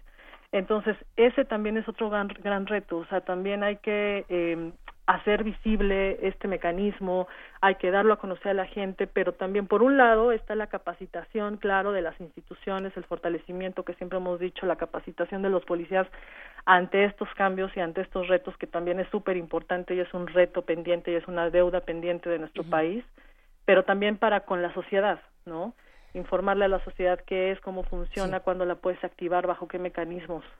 Hay dos temas de, de estas modificaciones en la alerta Amber que, por un lado hay cosas que se celebran y hay otras cosas que se critican y que se cuestionan de una manera importante. Eh, el tema de la sustracción parental, eh, donde se dice que si no me, si no me equivoco, por favor, eh, corrígeme si me equivoco, Ariana, que si la persona que se ha llevado al menor sí es la que tiene la custodia, a pesar de que pueda ser nociva para su salud, esto no se va a declarar como una alerta Amber, lo cual ha sido muy cuestionado pensando en, bueno, ¿y, por qué no se va a investigar más o por qué se le va a quitar cuando puede llegar a ser una verdadera emergencia? Y, y el otro tema que también es, es importante, si solamente pertenece a, a la Ciudad de México y si solamente podrán encargarse, digamos, en algunos casos, el DIF o la Comisión de Derechos Humanos, del Distrito Federal, ¿qué pasa cuando los menores pasan a otros estados? Y de pronto tenemos a un menor que ya se lo llevaron a, a Guerrero, a, a, a donde sea y de pronto ya no, ya no tenemos los mismos protocolos y no podemos tomar las mismas acciones. Estas son algunas de las críticas que se están llevando a estas modificaciones. ¿Qué podemos decir? Sí, claro. Bueno, en la cuestión de, eh, de los familiares, eh, justamente, eh, pues es uno de los cambios, ¿no? Ahora, petición, por ejemplo, del padre, de la madre, de algún eh, tutor, de algún familiar o inclusive de cualquier persona se puede eh, pedir justamente que se active la alerta, ¿no? Entonces esto, bueno, pues es un es un cambio bueno, digamos, ¿no? Pero yo vuelvo a lo mismo, o sea, eh, desafortunadamente en este tipo de procesos o en este tipo de eventos es tan inmediato y la reacción tiene que ser tan inmediata que nos tenemos que también cuestionar, o sea, eh, yo vuelvo a lo mismo, ¿no? En la Ciudad de México no tenemos tanto ese problema. En la Ciudad de México no tenemos un problema de, de, de estado de fuerza en cuanto a los policías, por ejemplo. Tenemos eh, relativamente sí tenemos un problema, pero en términos absolutos no es un problema como en otros estados, ¿no? ¿Qué va a pasar en otros estados donde justamente como tú dices, eh, número uno, cómo va a ser la colaboración, cómo van a ser los convenios de actuación con otras eh, entidades, ¿no? Donde tú justamente aquí la activas inmediatamente, pero resulta que en otro estado no. Hay que ver ahí los mecanismos, cómo va a funcionar, si el hecho de que tú la actives acá, allá se va a, se va a respetar ese tiempo de actuación inmediato. Pero además, aunque así fuera, eh, hay que ponernos a pensar también, o sea, realmente van a tener los otros estados la capacidad de reacción tan inmediata como se puede tener en la Ciudad de México. Es algo complicado, o sea, no es algo sencillo, pues, ¿no? Eh, entonces, eh, bueno, esa es una de las críticas. eh, la otra de las críticas que mencionabas, ¿cuál fue la que me mencionaste, perdón? La sustracción parental y el hecho de que por ser el, el digamos, el representante legal, el, el, que tiene la custodia del, del infante, de la persona menor, eh, no se va a declarar alerta Amber. Sí, claro, ese es otro de los eh, de, lo, de, de, las situaciones que justamente es la que la, la que comentaba como uh -huh. uno de los cambios, ¿no? Sí, sí, sí. Tú puedes denunciar, pero si la eh, la persona tiene, bueno, pues esta esta custodia legal, no se declara y ese es otro de los problemas justamente porque eh, desafortunadamente eh, pues muchas veces o sea, te, en, en, México tenemos un problema de sí. funcionamiento de instituciones, ¿no? Entonces, no es solamente la actuación, sino también es la procuración de justicia. Entonces, muchas veces en los juicios donde se otorgan eh, estas responsabilidades a ciertos padres y entonces es la custodia legal, pues quedan mucho en duda. Entonces, justamente, ¿qué va a pasar con un menor? que pues igual el papá se lo llevó, pero pues el papá tiene un problema de alcoholismo quizá, ¿no? O que uh -huh. la mamá se lo llevó y la mamá pues no tiene como, o es una persona violenta, por ejemplo, ¿no? Ese es un grave problema porque al final del día eh, pone en riesgo al menor, o sea, independientemente de que sea un familiar, lo pone en riesgo, ¿no? Entonces, ¿cuáles van a ser los protocolos de actuación? ¿Cuáles van a ser la, eh, eh, cómo se va a actuar bajo esas condiciones? Ahora también, otra de las fallas eh, es que no hay, por ejemplo, eh, no se ha mencionado claramente cuáles van a ser las sanciones si no se cumple con Así los protocolos, ¿no? Entonces, eso es un grave problema también, y es un grave problema porque eh, en sí ya la declaración de un protocolo es un avance y se aplaude, por supuesto que sí, pero lo que pasa muchas veces con los protocolos es que se quedan en letra muerta, ¿no? Entonces Así puede es. ser un protocolo ideal, puede ser un protocolo teóricamente muy bonito, ¿no? Y que tú digas, me resuelve, el punto es que si no tienes capacidad institucional para resolverlo, y el punto es que muchas veces ni siquiera nosotros hemos visto con muchos protocolos de actuación de las policías, ¿no? Que cuando se los pides ni siquiera lo tienen, ¿no? O sea, ni siquiera lo tienen publicado. Entonces, tú como ciudadano ni siquiera puedes checar si actuaron bien, si no actuaron mal. Entonces, ese es otro de los problemas. Y y ya cuando y, y, y, en el supuesto de que lo tengan publicado este pues habrá que ver no bueno sí a ver sí. este es el protocolo de actuación este es el ABC lo que se debe seguir pero entonces quiénes son particularmente los encargados de, de, de esta acción de este proceso de esta situación y si no cuáles van a ser los castigos y yo ciudadano qué puedo hacer y a quién puedo acudir o a, quién puedo recurrir, ¿no? Entonces, yo vuelvo a lo mismo, evidentemente y sin lugar a dudas, eh, salvaguardar a los menores y a cualquier persona es lo más importante, salvaguardar la vida. Eh, eh, la, lanzar un protocolo, firmar un protocolo se aplaude, por supuesto que es un gran avance, pero no basta con eso, ¿no? Hay que darle seguimiento, hay que vigilar, eh, creo que ahí a nosotros nos toca como, como sociedad civil también hacer nuestro trabajo, generar estos mecanismos de supervisión, de, de rendición de cuentas de este tipo de protocolos, porque muchas veces se convierten también solamente en palabrerías y solamente en papel, ¿no? y al final del día las víctimas siguen siendo víctimas y siguen enfrentándose a procesos burocráticos espantosos, ¿no? Y siguen eh, siendo revictimizados cuando van a un ministerio público, cuando reportan a una persona extraviada. Entonces, va más allá de solamente eh, declarar un protocolo, ¿no? Hay que ver las capacidades institucionales.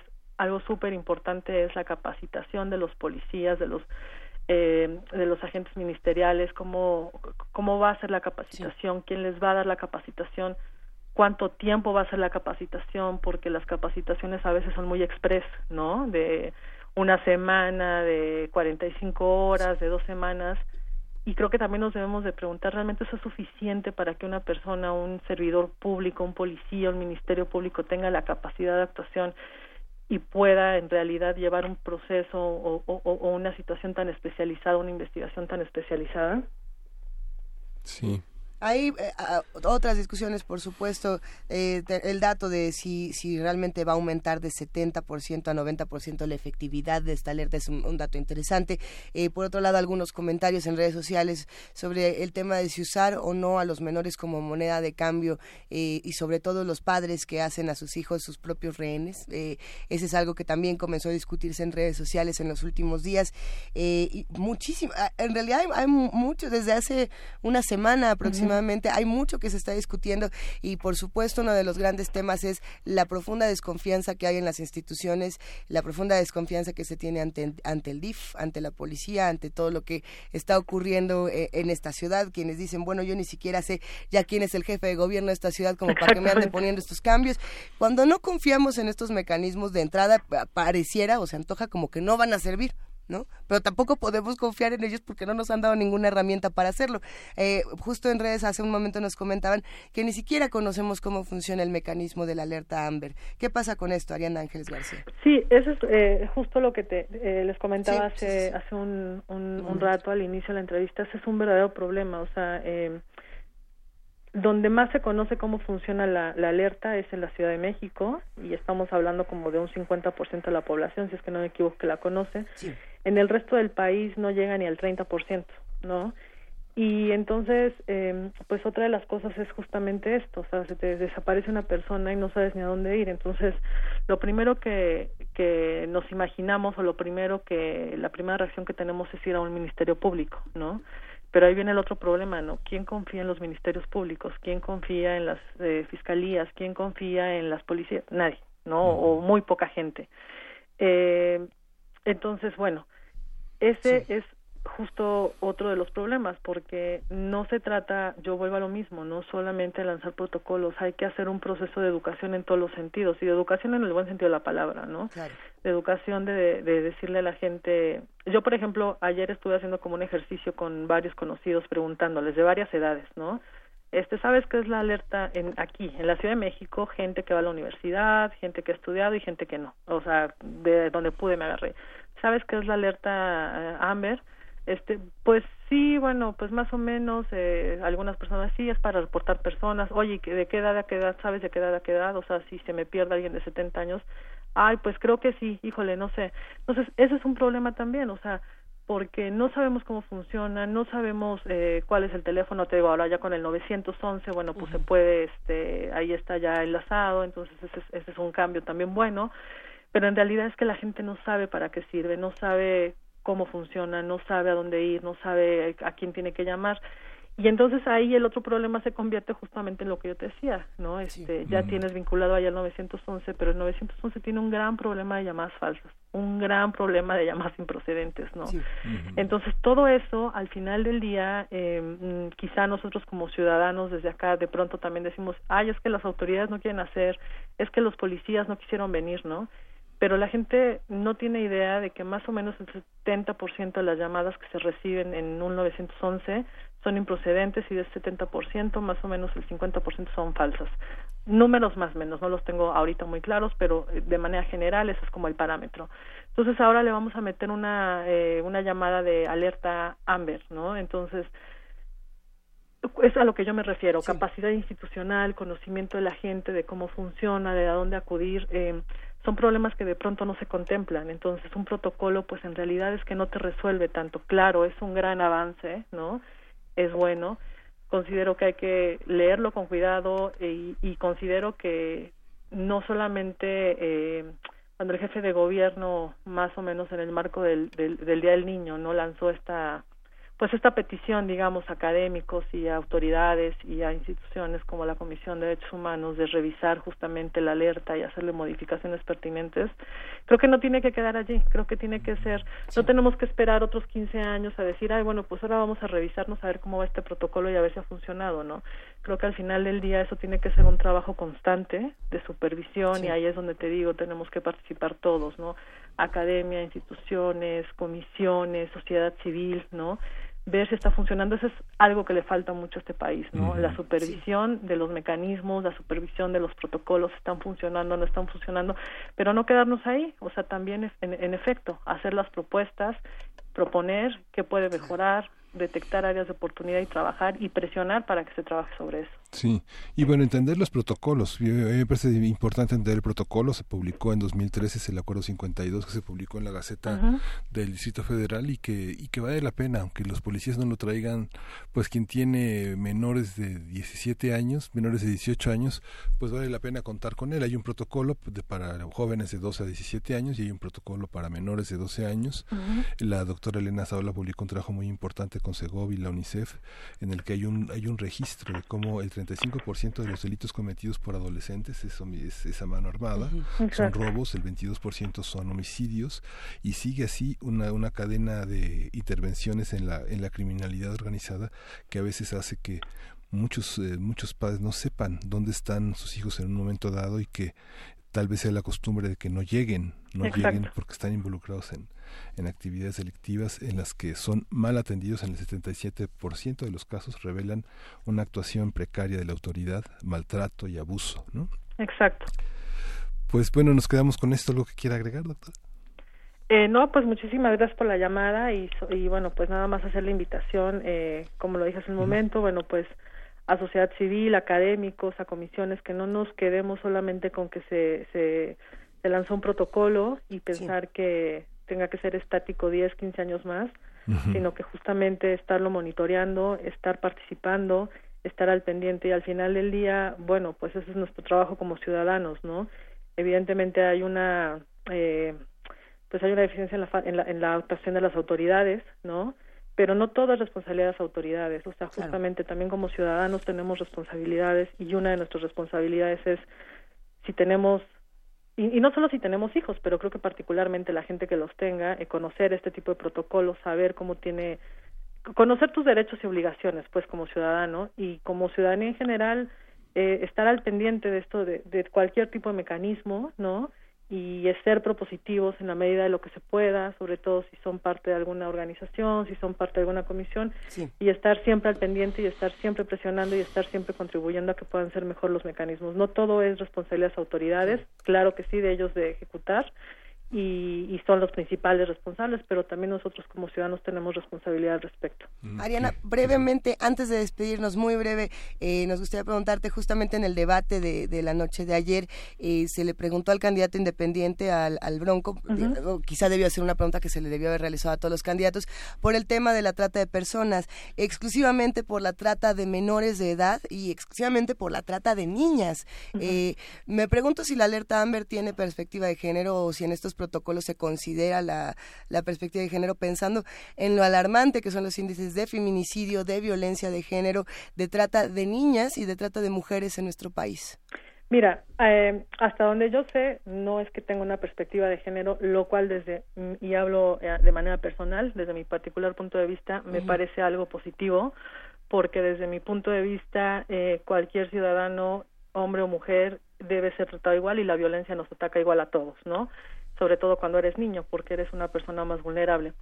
Sin embargo, eh, hay estados en los que los eh, los C4 o C5 dependiendo de, del C que tenga cada estado que son eh, estos centros donde operan los 911 generalmente eh, sí tienen ellos establecidos adentro de la alerta eh, Amber por ejemplo como una ciertas perspectivas de género, ¿no? Sobre todo donde hay más mujeres desaparecidas o más niñas desaparecidas, tienen los tienen los monitores de, de, de, las situaciones que están pasando que ellos monitorean, no de las cámaras de seguridad. Y en algunos C4 o C5 me ha tocado ver que sí, que en efecto y tú les preguntas si lo que tienen solamente son fotos de mujeres, ¿no? Sobre todo de mujeres eh, que se presume eh, son víctimas, por ejemplo, de, de, de trata, ¿no? Entonces ellos constantemente todos los eh, todos los despachadores todos los monitoristas la están viendo constantemente y esto con el fin de que si por ahí en alguna cámara las ven en una calle o ven a alguien parecido pues puedan en, en ese momento ponerse en contacto con las autoridades y poder eh, actuar en ese momento no entonces eh, creo que eso más bien depende ahí como de cada estado no eh, desde mi punto de vista yo vuelvo a lo mismo eh, cuando eres menor de edad eres creo que igualmente vulnerable no eh, y creo que eso sí no es no no es una cuestión tanto de género no porque pues eres un niño eres una persona completamente vulnerable y entre más chico eres pues más vulnerable eres no entonces eh, esa sería mi opinión. Esa es la opinión de Ariana Ángeles García, economista por la UNAM, historiadora por el CIDE, profesora del Diplomado en Seguridad Nacional, Democracia y Derechos Humanos en México de la Universidad Iberoamericana y, por supuesto, investigadora y coordinadora de proyectos en Causa Común. Gracias, Ariana, un abrazo. Muchísimas gracias, un abrazo, hasta luego. Que estés bien, hasta luego. Música. Vamos a escuchar música. Vamos a escuchar de los artesiopelados, Luz Azul.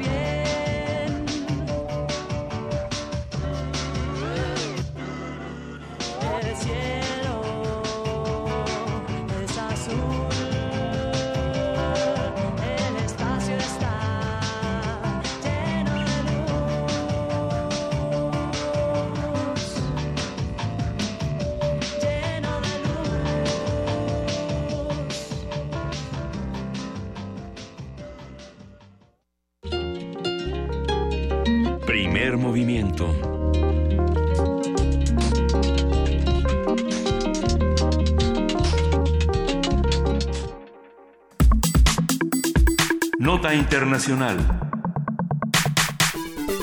Nicolás Maduro gobernará Venezuela por un segundo periodo de 2019 a 2025.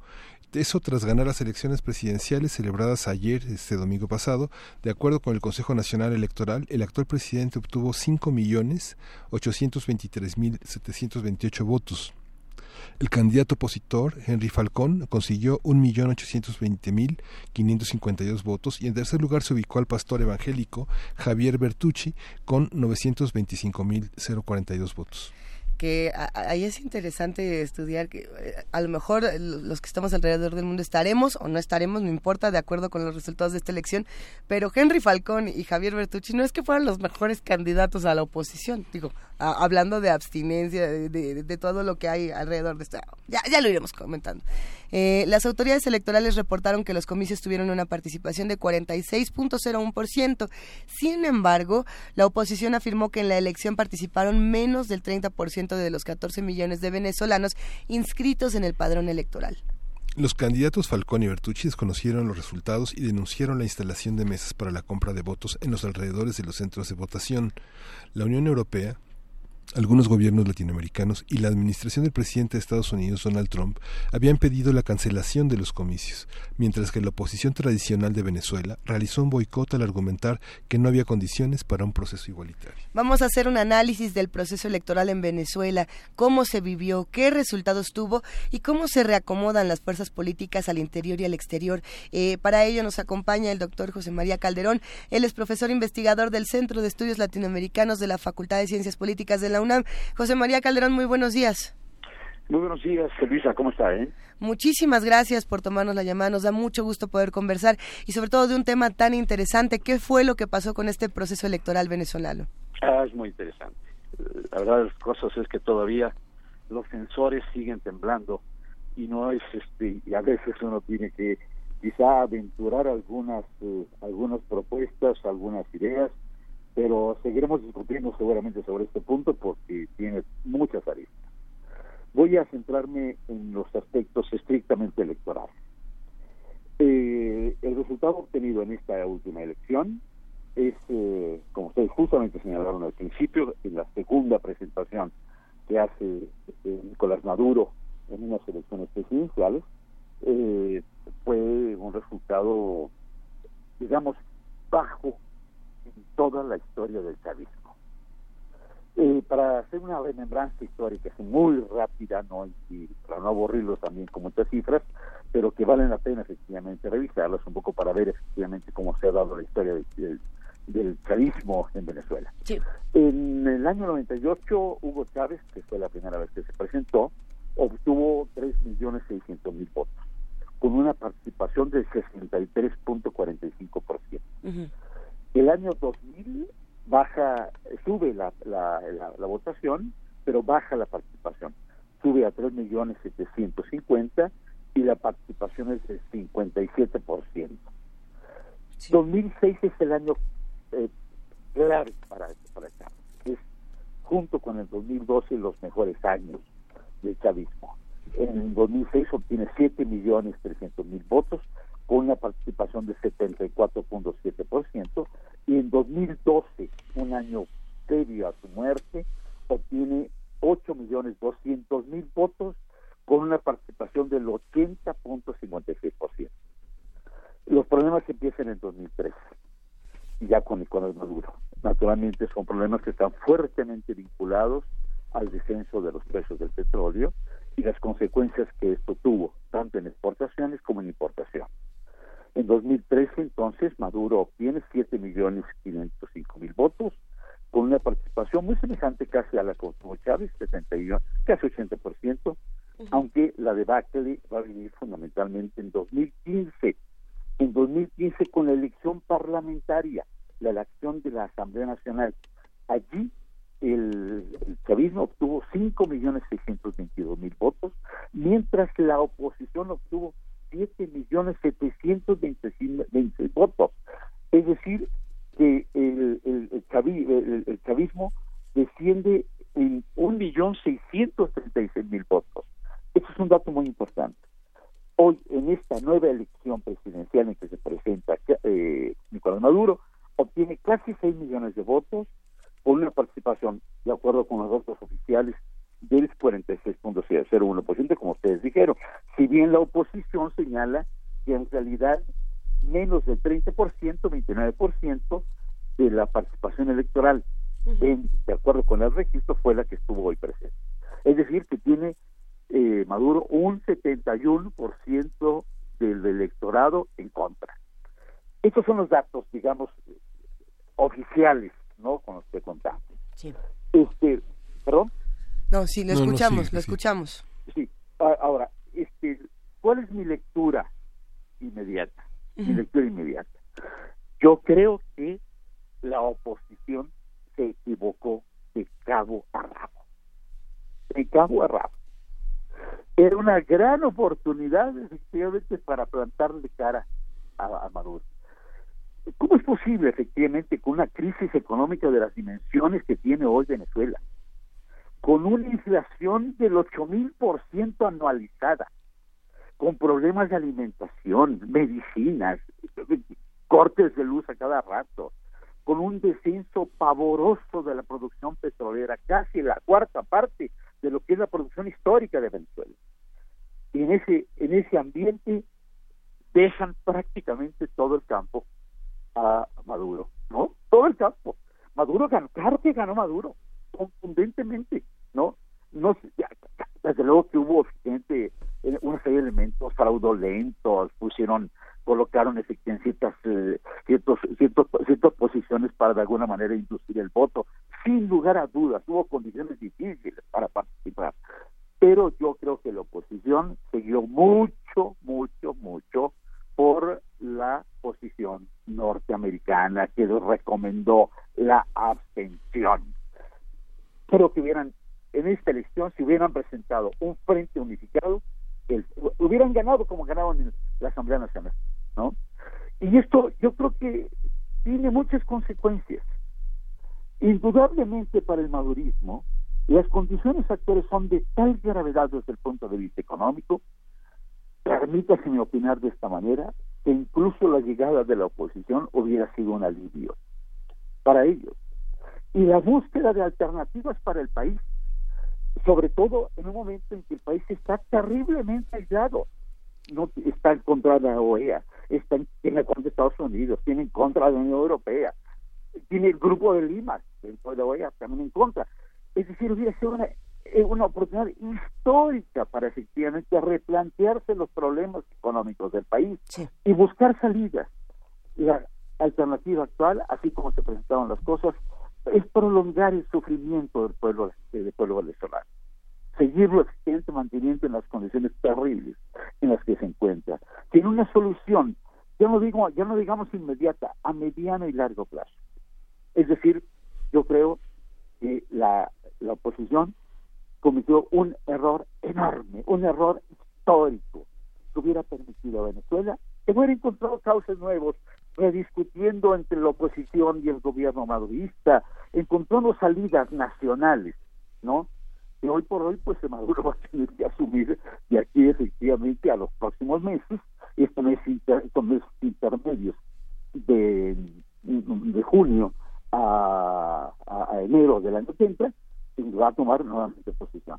¿Qué va a pasar en estos meses, este, meses siguientes?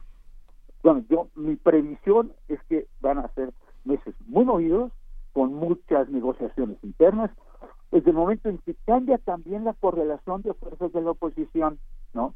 Los viejos dirigentes de la oposición, digamos, los que habían estado participando efectivamente en los años anteriores, como los Sánchez Ramos, los López, los Capriles, etcétera, ya no tienen efectivamente la representación que tenían anteriormente. Hoy Falcón, creo, se convierte efectivamente en la figura principal de la oposición. Con los eh, millones setecientos mil votos, casi dos millones de votos, no que obtuvo, ¿no? Se convierte realmente en el único interlocutor, el interlocutor más importante de la oposición frente a Maduro. Esa es mi apreciación general de esta selección. ¿Fue un buen interlocutor en este proceso electoral, Henry Falcón? El único, bueno, el único, no el único, pero el más importante. pero a pesar de que fuera el más importante, eh, ¿realmente fue un, un, buen oponente o no lo fue?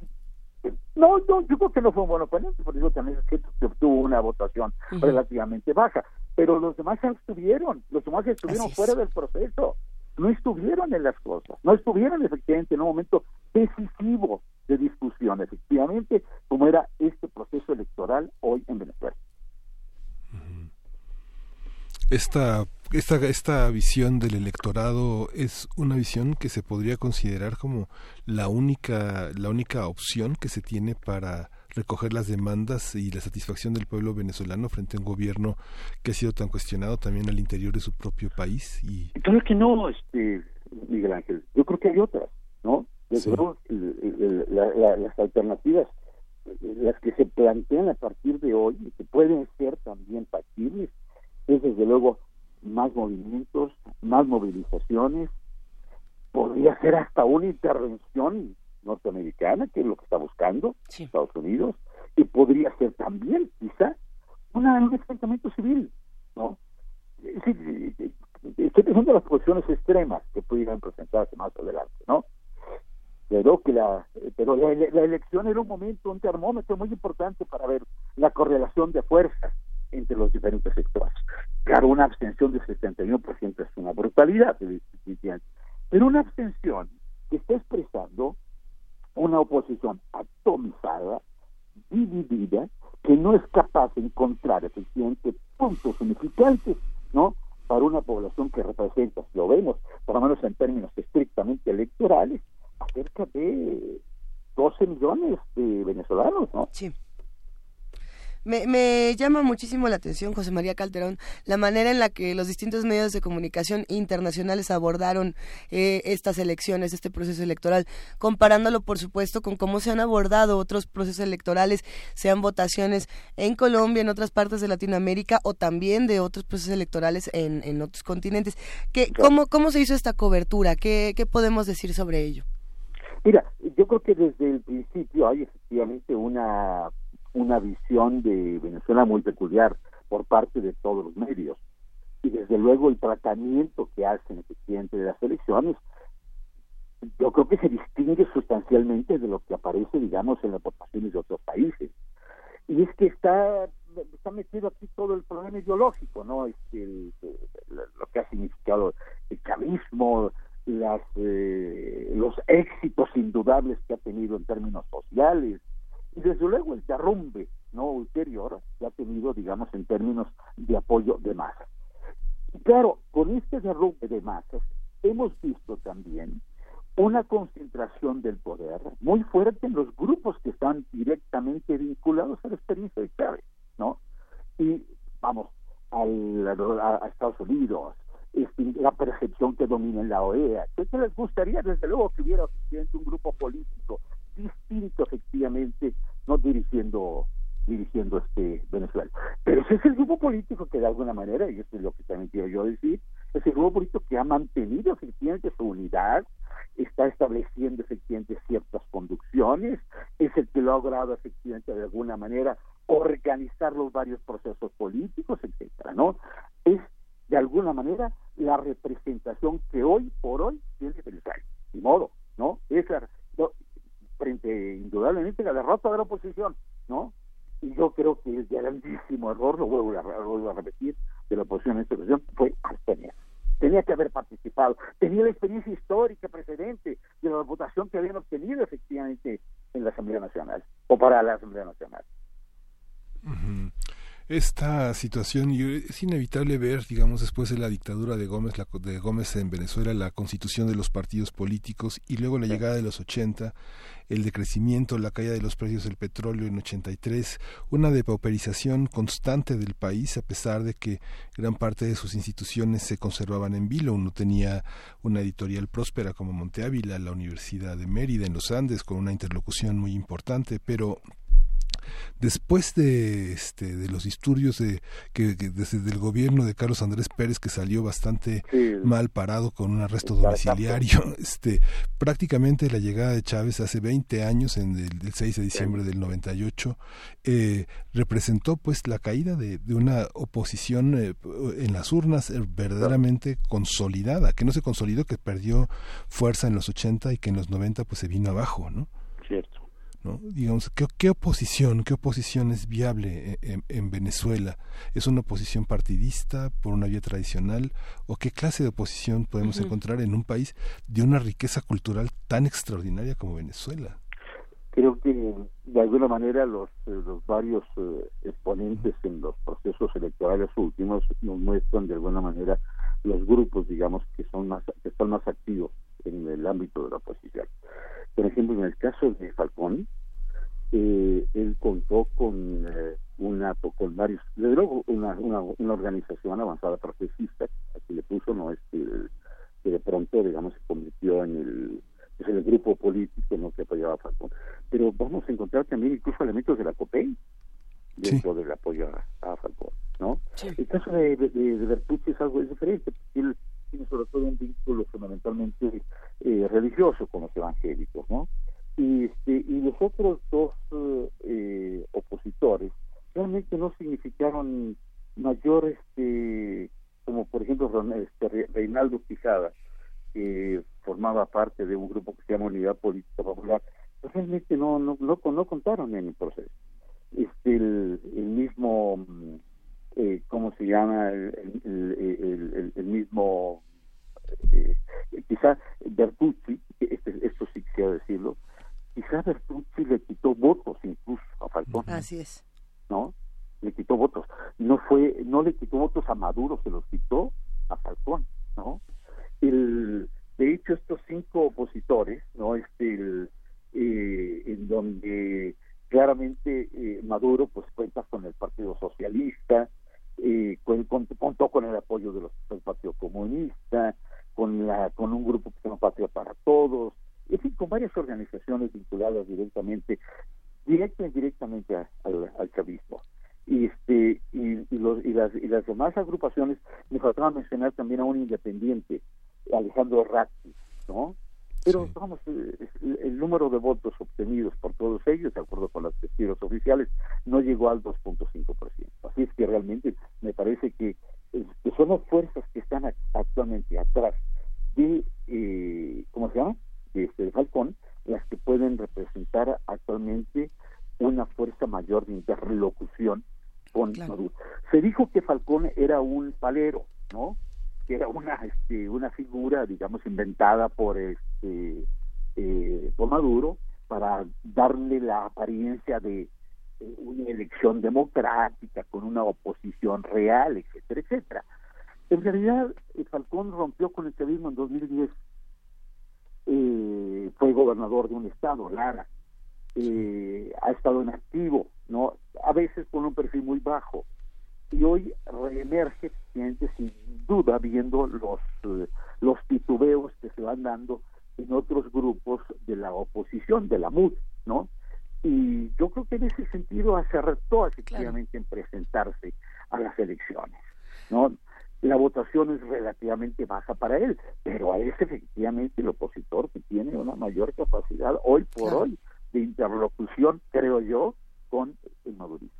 Sobre todo cuando el madurismo tiene tanto una un abstencionismo tan alto. O sea que estás prácticamente flotando en aguas pantanosas, ¿no? Así nos queda un minuto de conversación, José María Calderón, y, sería interesante, no queremos que se acabe, además, es todo bastante interesante todo lo que se ha comentado. Eh, sin duda, la, eh, este proceso electoral nos hace ponernos a pensar en el, en el de este país y, de lo que puede ocurrir en nuestro país, en México. Y, y, haciendo esta reflexión, eh, muchos de los periodistas mexicanos que dicen, pase lo que pase con el resultado de las elecciones de México 2018, hay que aceptar, gane quien gane. Así. Ahora, eh, lo decíamos al mero principio de este programa, el haya sido como haya sido. Eh, y esos son los mismos que están diciendo que se tiene que hacer una revisión del proceso electoral venezolano y que no se debe validar. Entonces, ¿qué hacemos con esto? ¿Qué, va a pasar de aquí hacia adelante? Sí, claro. Mi apreciación es muy distinta. Yo creo que la historia política reciente mexicana va en otra dirección y por lo tanto sí es absolutamente justificable que uno ponga en tela de dudas efectivamente los resultados electorales. ¿no? En el caso venezolano, no lo que yo estoy diciendo es si nos atenemos estrictamente, digamos, a lo que sucedió en su proceso, observamos claramente un descenso del madurismo, por una parte, pero indudablemente sigue siendo la agrupación que tiene el mayor número de sufragios. Una oposición, una abstención increciendo, ¿no? Por lo cual, esto debe hacer pensar efectivamente a Maduro qué alternativas tomar efectivamente para mantenerse en el poder. Hay una lejana idea en términos, digamos, de llevar a cabo una serie de reformas este, económicas. Yo, por más que he buscado, no he encontrado efectivamente cuáles son, vamos, en términos generales, estas. Son muchas generalidades, etcétera, quizá van a entrarle finalmente a la política cambiaria, que es un elemento muy importante y que ha sido una fuente de corrupción espantosa dentro de, Venezuela. Pero hoy por hoy, digo, yo digo, de acuerdo con las elecciones, de acuerdo con los procesos selectivos en, Venezuela, el triunfo de Maduro es contundente. De modo, la oposición perdió una gran oportunidad, una oportunidad histórica, ¿no? Pues sí. Y esto lo hace un, una situación muy diferente a la que tenemos en México, en donde ya hay efectivamente una oposición mucho más articulada, ¿no? que ha tenido momentos estelares en años de procesos anteriores y por lo tanto tiene todas las posibilidades efectivamente de llegar al triunfo, yo creo. Doctor José María Calderón, le agradecemos muchísimo su participación. Lamentablemente se nos viene la hora encima. Eh, sin duda necesitamos una segunda y tercera parte de esta charla. Muchas gracias. Muchos saludos también para Miguel Ángel y para Luisa y para todos los auditores. Muchísimas gracias. Va un abrazo y nosotros nos vamos a una pausa. Primer movimiento. Hacemos comunidad.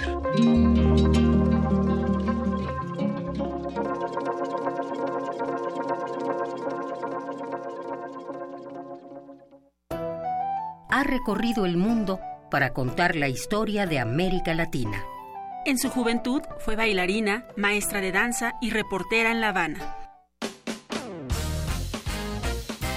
Alma Guillermo Prieto, periodista y escritora, ha sido puente entre la realidad latinoamericana y el mundo anglosajón.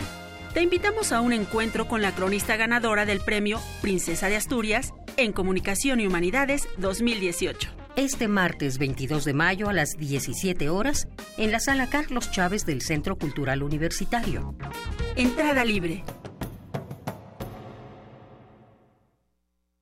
La mafia del poder es una basura, es una planadora que quiere aplastarnos. Descuídate un instante, uno solo, y estos desgraciados te aplastan. Te aplastan con sus abusos, sus robos, su corrupción y la inseguridad. Te aplastan con sus brutales aumentos a la gasolina, al gas, a la luz, a los medicamentos y al costo de la vida.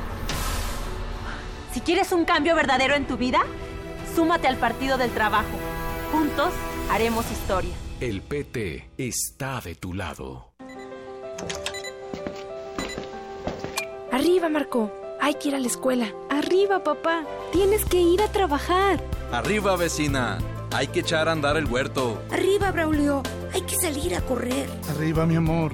Nos toca cuidar a los nietos. Arriba, José. Hay que echarle una mano a México. Arriba, mexicanos. Nos urge cambiar el destino de nuestro país. Los valores hacen el cambio.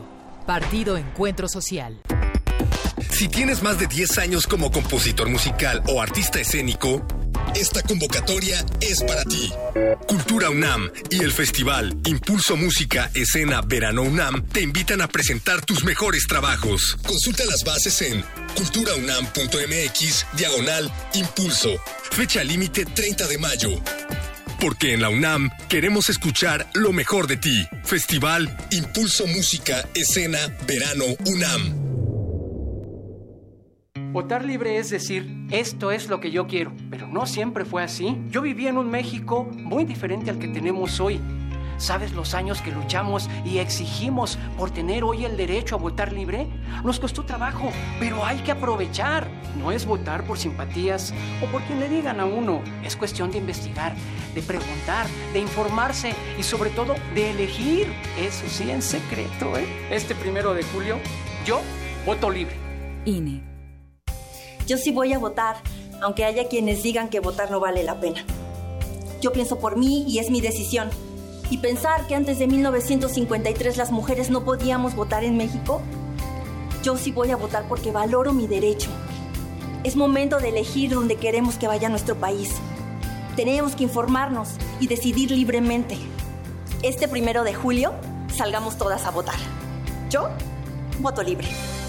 INE. La revista de la universidad en radio. Te invitamos a escuchar esta serie, donde cada mes diferentes personalidades se darán cita para dialogar sobre los conceptos a los que se enfrenta día con día el ser humano. Música, extinción, revolución, palabras. Cada tema será abordado desde la visión de nuestro invitado semanal. Dialoga con nosotros todos los jueves a las 16 horas por el 96.1 de FM en el papel, en la pantalla, en las ondas y en la web. La revista de la universidad abre el diálogo en Radio UNAM. Experiencia sonora.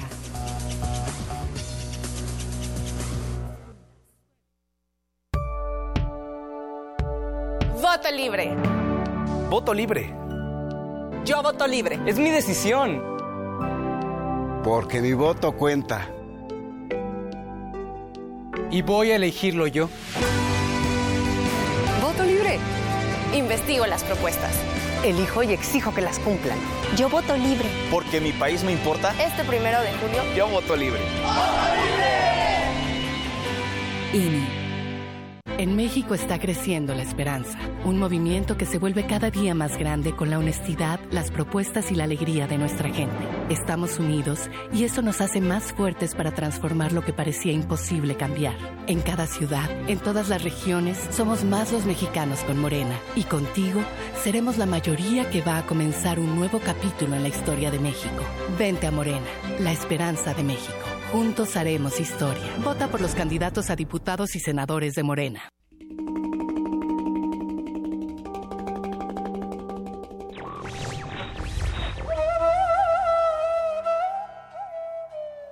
Detesto lo que escribes, pero daría mi vida para que pudiera seguir escribiéndolo. Voltaire.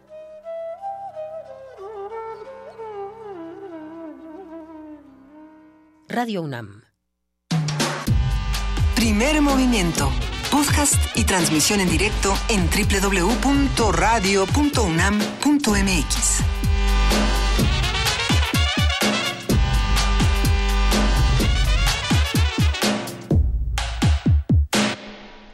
Y en este momento son las 9 de la mañana con 6 minutos. Por supuesto que tenemos muchos comentarios en nuestras redes sociales. Abrazamos a todos los que están haciendo comunidad con nosotros, a R. Guillermo, a Jorge Martínez, a tu perro político, a Miguel Ángel G. Mirán, a Ricardo Orozco, Alberto Camacho, Maelizondo, a P.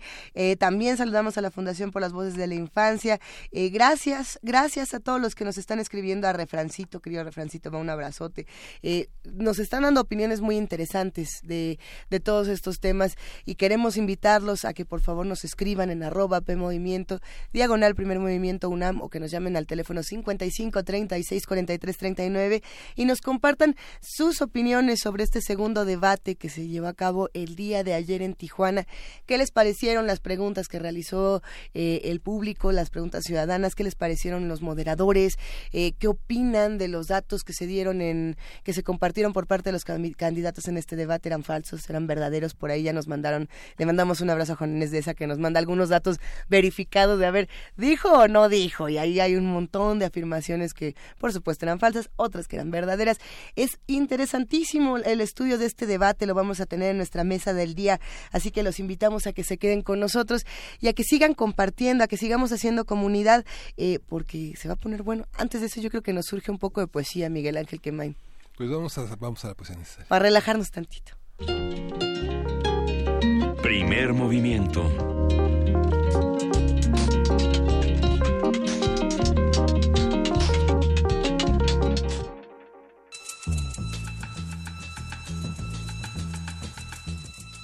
Es hora de poesía necesaria.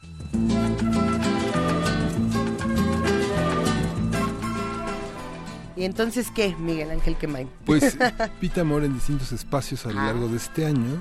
muy homenajeada. muy homenajeada, ¿no? Eh, a, mí me tocó verla en los 80, este, en su, en, su tránsito por la ciudad, recorriendo la Roma, la Condesa, insurgentes, este, llena de bolsas y a la eternidad condenada. Sí, a la eternidad condenada. Maravillosa Pitamor. Y cuando uno revisa sus, sus, poemas a la luz de las ediciones, material de lectura, justamente es la edición que voy a retomar en su número 163, recoge una selección muy vívida de sus, de sus poemas y esta imaginación desbordada. Y vamos a acompañarla con un combo, que justamente es Paris Combo, un combo musical que se llama La Atracción, una canción de este conjunto de lengua francesa.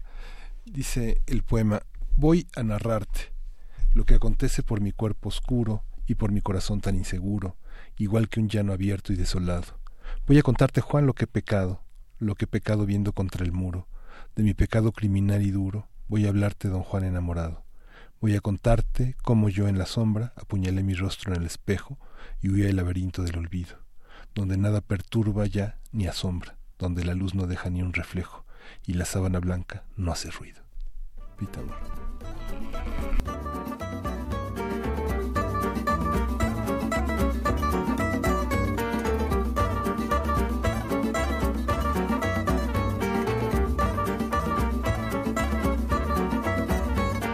Si ce n'est pas le vent du changement qui souffler de l'air à mes ailes, ce n'est pas un courant d'air que j'attends pour m'envoler jusqu'au ciel. J'ai besoin d'un petit vent bien pressant pour me donner de l'altitude et savourer tout en planant cette idée de plénitude. Mais voilà, ça s'invente pas, ce calme plat si plat, sans un nuage, sans un cœur qui bat. Si ce n'est pas le vent du plaisir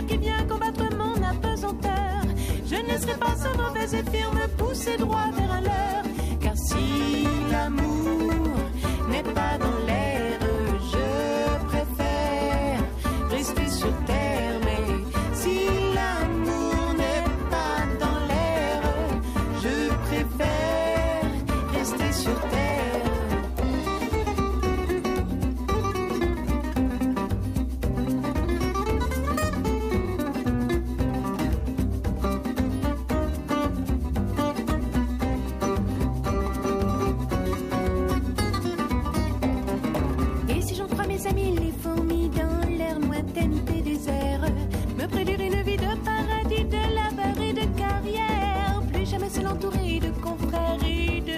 Amical consoeurs, je saurais bien trouver la manière d'apporter le bonheur.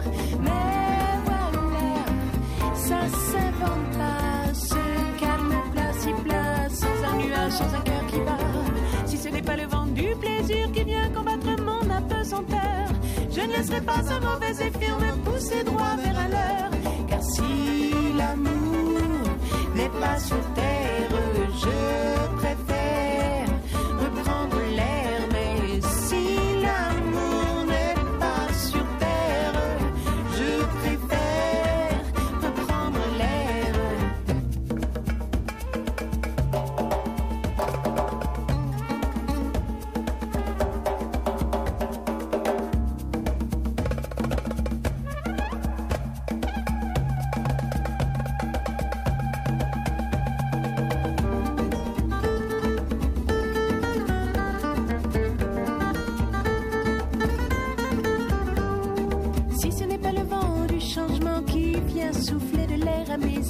Ce n'est pas un courant d'air que j'attends pour m'envoler jusqu'au ciel.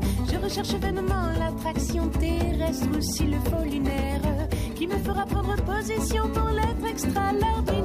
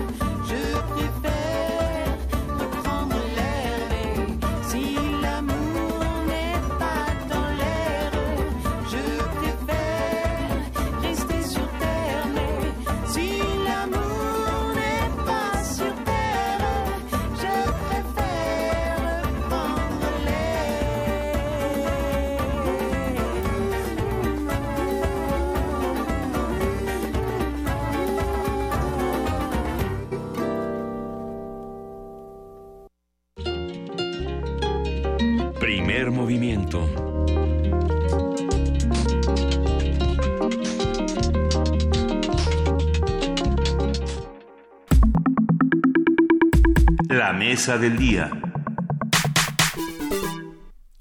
El segundo debate presidencial se realizó ayer en la ciudad de Tijuana, Baja California. Este encuentro tuvo la presencia de 42 ciudadanos, seis de los cuales realizaron preguntas sobre temas de comercio exterior, inversión, seguridad, seguridad fronteriza, combate al crimen y derechos humanos de los migrantes. Durante dos horas, los aspirantes Andrés Manuel López Obrador de la coalición Juntos Haremos Historia, José Antonio Mid de la coalición Todos por México, Ricardo Anaya de la coalición Por México al Frente y Jaime Rodríguez Calderón, alias El Bronco, candidato independiente, respondieron los cuestionamientos sobre estos temas, pero también se dedicaron a atacarse mutuamente. El segundo debate estuvo moderado por Yuriria Sierra, y León Krause y se llevó a cabo en el gimnasio de los Cimarrones de la Universidad Autónoma de Baja California. El tercer debate presidencial se realizará el próximo martes 21 de junio a las 21 horas en el Gran Museo del Mundo Maya en Mérida, Yucatán, con la moderación de Gabriela Barkentin, Carlos Push y Leonardo Curcio. Interesante todo lo que ocurrió en los últimos días y sobre todo el día de ayer. Vamos a conversar sobre el segundo debate presidencial, qué sucedió, qué propuestas pueden destacarse en materia migratoria y cómo se colocan los candidatos con respecto a los migrantes mexicanos y extranjeros. Nos acompañan ya en la línea y en este momento eh, les estaremos contando. Por ahora vamos a hablar con el doctor Alberto Hernández, presidente del COLEFA, a quien saludamos con muchísimo cariño. Alberto Hernández, muy buenos días. Muy buenos días, ¿cómo les va? Nos da muchísimo gusto hablar contigo esta mañana. En unos minutos más se va a integrar a esta conversación Alexandra Delano, profesora en la Universidad de New, de New School, New York. Y bueno, es interesante, Alberto, preguntarnos cómo estuvo este debate y sobre todo hablando de los temas de migración. Pues sí, desde luego, eh, pues más que propuestas eran alineamientos muy generales, creo que los presentaron los candidatos, eh, eh, algunos más buenos deseos que exactamente propuestas. Eh, sin embargo, de alguna u otra manera, cada uno tocó los cuatro temas centrales en el tema de migración en, eh, de nuestro país. Obviamente, el tema de, de la situación de los mexicanos en, en el extranjero, particularmente en los Estados Unidos, la situación de los migrantes, eh, el reconocimiento de México como un país de tránsito cada vez más importante. Y sobre todo eh, la parte eh, también eh, del retorno, el retorno forzado o voluntario que cada vez está tomando más impacto y sobre todo que tiene una incidencia muy fuerte en la frontera norte. Ujú. El es- tema de, de migración también, pero más más pequeño, pero de alguna manera ninguno los tocó los cuatro eh, eh, en forma, cada uno tomó una manera diferente. El que no se hayan tocado en, en, en forma y en conjunto por cada uno de los eh, de los candidatos, ¿qué, ¿qué significa, digamos, dentro de la agenda del gobierno? Tenemos elecciones en puerta, pero tenemos un Estado mexicano que es fuerte, que es sólido, tenemos una constitución vigente, una política exterior que si bien ha sido muy maltratada, este es eh, una política, una, una, una política eh, diplomática ejemplar en, en el conjunto latinoamericano. ¿Qué es lo que qué es lo que falla en una en una campaña como esta? ¿Por qué no son capaces de tener una agenda alineada con el Estado, alineada con Latinoamérica, alineada frente a los grandes problemas del mundo? Bueno, yo creo que, que, quizás los candidatos no ven exactamente eh, eh, cómo es- esta parte de los cuatro componentes son integrales. Eh, de alguna manera cada uno lo tocó. Creo que sí reconocieron la importancia de los consulados mexicanos como los actores claves para poder atender el tema de la defensa de los derechos de los migrantes los mexicanos en los Estados Unidos. de alguna manera uno que otro, eh, uno que otro de los candidatos lo planteó, eh, desde la capacidad de transformarlos, que creo difícil obviamente hacer las procuradurías, o la capacidad de, duplicar los recursos, de alguna manera se han aumentado los recursos, los papeles de los consulados mexicanos en los últimos años, por lo menos en los últimos tres años, han sido importantes y, cruciales. Quizá no los veamos nosotros, pero son importantes. Y el reconocimiento, obviamente, al, tema, cada vez es más importante. Alguien habló un poco de los refugiados haitianos, pero no es nada en relación al tema de si tenemos que cerrar más nuestra frontera sur o abrirla y en qué condiciones abrirla. Eh, hay, hay perspectivas, obviamente, eh, formales y legales, pero de alguna manera la capacidad. ¿Qué capacidad tendría eh, México de atender estos temas? En este momento estamos hablando con el doctor Alberto Hernández, él es presidente del COLEF, el Colegio de la Frontera Norte, y nos da mucho gusto sumar esta conversación a Alexandra Delano. Ella es profesora en la Universidad de New School, Nueva York. Buenos días, Alexandra, ¿cómo estás? Buenos días, Luisa, Miguel Ángel y Alberto. Mucho gusto estar con ustedes hoy. Gracias por acompañarnos en esta conversación, por sumarte a, este debate del debate. ¿Qué fue lo que pasó? Eh, cuéntanos cuáles son tus percepciones del día de ayer. Sí, bueno, eh, para empezar, creo que hay que, a pesar de que nos quedemos decepcionados sobre las limitaciones de algunas de sus propuestas y comentarios, creo que sí hay que celebrar que hayamos tenido un debate en el que se haya dado tanto espacio y tanta profundidad al análisis del tema migratorio y de las fronteras. Creo que es un reflejo importante de la prioridad que han adquirido estos temas en, en nuestra agenda nacional e internacional y también de la complejidad que tienen y sobre todo de la urgencia que tenemos para plantear estrategias integrales que tengan una visión de corto y de largo plazo.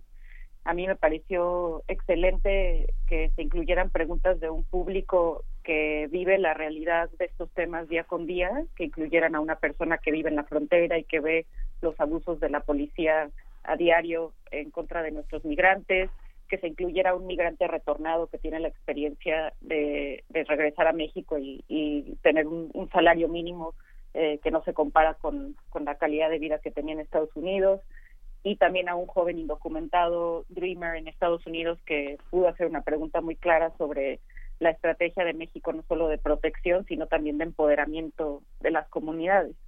Entonces, en ese sentido, eh, siento que, que profundizamos, que tocamos temas de causas de migración, de migración de tránsito, de trata de personas, de retorno y reintegración y también de protección y defensa de los derechos de los mexicanos en el exterior. Sin embargo, eh, creo que los candidatos se quedaron muy cortos, como decía Alberto, en, realmente tener esta una, una, propuesta integral y que realmente, aunque aunque incluyan pedacitos de cada tema en, en sus respuestas, que, que no presentan un diagnóstico claro ni una visión de largo plazo de cómo atender estos todos estos temas en su conjunto y cómo están implicados los unos en los otros. A mí me sorprendió mucho la, petición del moderador que pidió cómo medir la, el respeto, cómo genera una herramienta eh, para darnos cuenta si Donald Trump está respetando o no al país.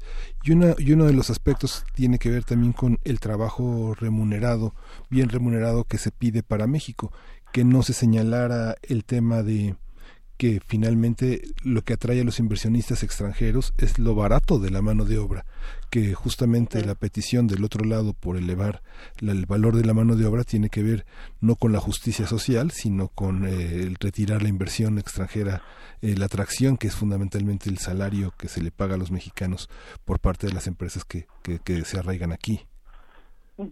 que, este, Sí, es que está en el marco pues del tratado y que ha sido uno de los puntos controversiales tanto por los legisladores eh, en términos laborales, por los abogados laboral, de, orden laboral, como también por esta parte que tiene que ver con el otro, el lado oscuro de esa moneda de cambio. ¿Qué piensan?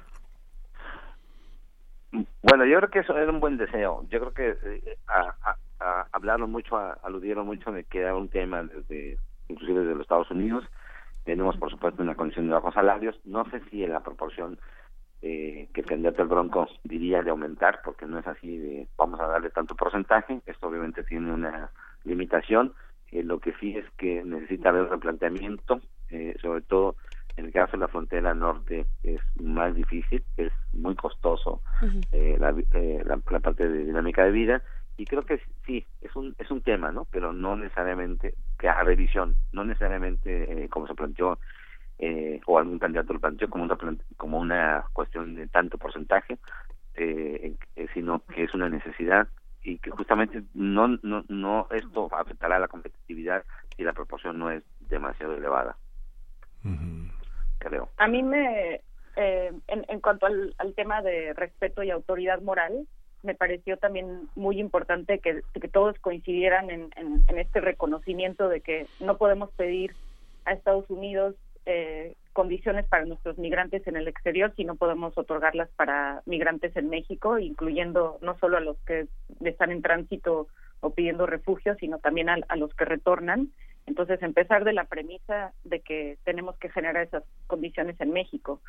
Creo que eh, hubo bastante enfoque también en, en, en, atender las causas estructurales de la migración, en atender temas como eh, la pobreza y la falta de empleos, pero creo que se quedaron cortos en explicar claramente cómo generarlas. Creo que en esa discusión del, del salario ninguno contestó sí. cómo crear esas condiciones.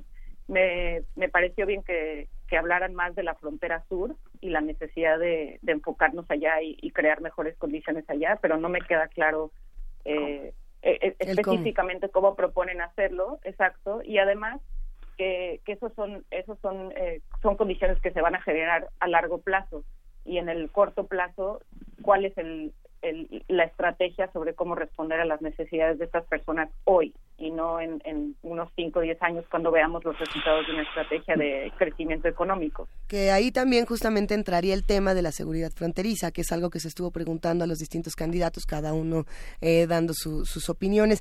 Alberto Hernández, ¿cómo se trabajó este tema de la seguridad fronteriza? Eh, ¿Militarización? ¿No? ¿Qué, ¿Qué tanto se discutió sobre este tema? Fíjate que era una de las sorpresas. Yo pensé que lo iban a abordar más y fue un, tema muy muy débil. Eh, creo que no lo vieron eh, en, mucha amplitud. Creo que el tema básicamente fue la cuestión de, de el tráfico de armas, pero básicamente pues el tema es mucho más complicado. La frontera norte particularmente es un es un área de corredores de narcotráfico, es un área impactada al igual que otras regiones del país por una pulverización o una fragmentación de los cárteles del narcotráfico y por una incidencia cada vez distinta. La frontera nor noroeste y noreste viven dinámicas de violencia distintas uh -huh. y, y, y, de alguna manera esto impacta mucho la vida social y la vida de convivencia eh, eh, pues con nuestros vecinos de los Estados Unidos. Sin embargo, es una experiencia también de, de muy importante, es como el, el primer frente de la relación con el vecino y creo que aquí la parte es qué podemos hacer el tema, alguien habló obviamente del tema de la legalización de las drogas, uh -huh. eh, particularmente Baja California y California conviven en una perspectiva de legalización de un lado y de prohibición del otro, y sin embargo es un tema de cotidianidad que, que está mostrando eh, el que eh, en el vecino las cosas son prohibidas y en, el, y en el otro lado son permitidas, ¿no? Entonces esta, esta cuestión nos está abriendo la necesidad de ver temas mucho más con amplitud, con no menos, no tanto una perspectiva tan moral y tan conservadora, sino decir realmente es bueno o no. Plantearon la idea, obviamente, de, de algunos más vagamente analizar realmente son los impactos de la legalización, son positivos o cómo lo podemos hacer. Creo que abrirla, por lo menos en la discusión, creo que es importante. Y ese sería eh, básicamente eh, lo que se abordó, pero eh, fue uno de los temas menos menos eh, planteados, no abordados.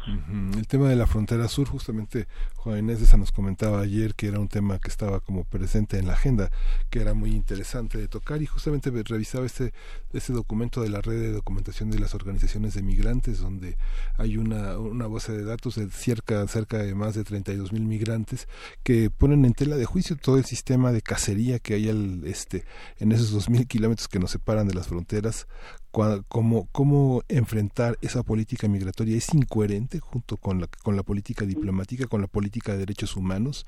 Tenemos que revisarla en el contexto de las políticas de fronteras y de seguridad. Uh -huh. Pero yo creo que eh, ha cambiado. Perdón, Alejandra, si quieres. No, bueno, nada más para agregar y, y creo que un tema que no se tocó en, en, esta discusión fue el Plan Frontera Sur uh -huh. y la participación de México en la iniciativa Mérida y realmente evaluar cuáles han sido los resultados, ¿no? Como, como bien dices, sí. se ha convertido en una cacería de migrantes y también en el debate ayer se habló de que nosotros deportamos a más migrantes hacia Centroamérica de los que Estados Unidos está deportando hacia México.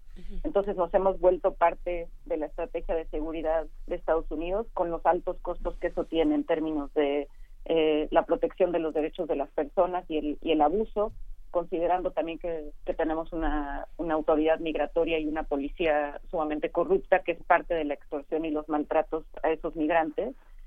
Y a mí me pareció eh, realmente muy mal de parte del, del candidato Anaya que se que celebrara que seamos parte de esta estrategia de seguridad y que no han cruzado terroristas por México sin evaluar los costos que tiene eh, la participación en esa política de seguridad y sin proponer una alternativa. También me pareció muy mal de parte del candidato Mid que hablara de que también tenemos que pensar en, en, en, las, en los costos que tiene para nuestra seguridad que lleguen migrantes a México, que son delincuentes y parte de organizaciones criminales, porque es parte de ese mismo discurso de criminalización del migrante que no nos lleva a, a ningún a ningún lado más que a mayor violencia e inseguridad eh, en contra de los migrantes y, y de las de las comunidades a las que están llegando. Sí, e, e, en, ese sentido, Alexandra, Alberto, eh, Andrés Manuel López Obrador propuso, si no me equivoco, este pacto por el progreso México, Canadá, Estados Unidos, Centroamérica. Esa era más o menos la, la propuesta. Eh, eh, un pacto como esto, es una alianza de, este tipo, ¿cómo se hace? O desde su punto de vista, ¿esto es viable? ¿Esto tiene sentido de alguna manera? ¿Qué les pareció eh, esta propuesta en particular que empezó a, a dar mucho, mucho interés en redes sociales, pero también muchísimas preguntas? Comenzamos con Alberto. Sí, bueno, yo creo que es una propuesta interesante. Yo no sé exactamente cuál es la factibilidad de ella. Evidentemente eh, es una necesidad de replantear eh, eh, las posibilidades de colaboración y, y más regional, pero no lo veo exactamente cómo articularlas. O sea, Sí. son muy asimétricas nuestras eh, necesidades, nuestras relaciones, y creo que aquí es el punto más difícil de cómo podemos operar esa parte, ¿no? Creo que, que por mi parte sería eh, lo que pueda comentar. ¿Qué opinas, Alexandra? Sí, pues yo yo lo veo muy poco realista en el en el contexto actual, en donde hay eh, un, un enfoque sobre todo de Estados Unidos más hacia adentro eh, y mucho menos hacia la cooperación regional. Y también en este sentido, eh, los candidatos casi todos mencionaron eh, la necesidad de, de más cooperación eh, con Centroamérica y más eh, inclinarse más hacia los instrumentos internacionales para la protección de derechos y para eh, combatir el, los ataques de, de Trump. Pero muchos de esos mecanismos ya existen. ¿no? Con, con Centroamérica tenemos muchos mecanismos de cooperación, incluyendo el, el más reciente, el TRICAMEX, eh, y ya están ahí. Entonces, me parecería que lo importante es, es recalcar qué es lo que ha funcionado de esos mecanismos y eh, cómo se pueden fortalecer en lugar de, de estar pensando en, en crear nuevos No. mecanismos multilaterales internacionales. La participación política, de, la participación eh, diplomática de México en, la- en las comunidades eh, de, de- de- mexicanas en Estados Unidos es un aspecto importante. Esa, esta propuesta de convertir un poco a los consulados en una, en una especie como de Procuraduría de Gestión de Derechos de Inmigrantes, ¿qué les parece? ¿Es viable esto? Y lo que uno ve eh, cuando uno circula por el resto del mundo a veces es una, una negligencia, una apatía, una flojera de muchos de los funcionarios mexicanos por atender a migrantes. Ellos están encantados de atender, de atender a otros, eh, este, otro- otros pedidos, pero parece que los nacionales no, sobre todo cuando son de personas inmigrantes y pobres.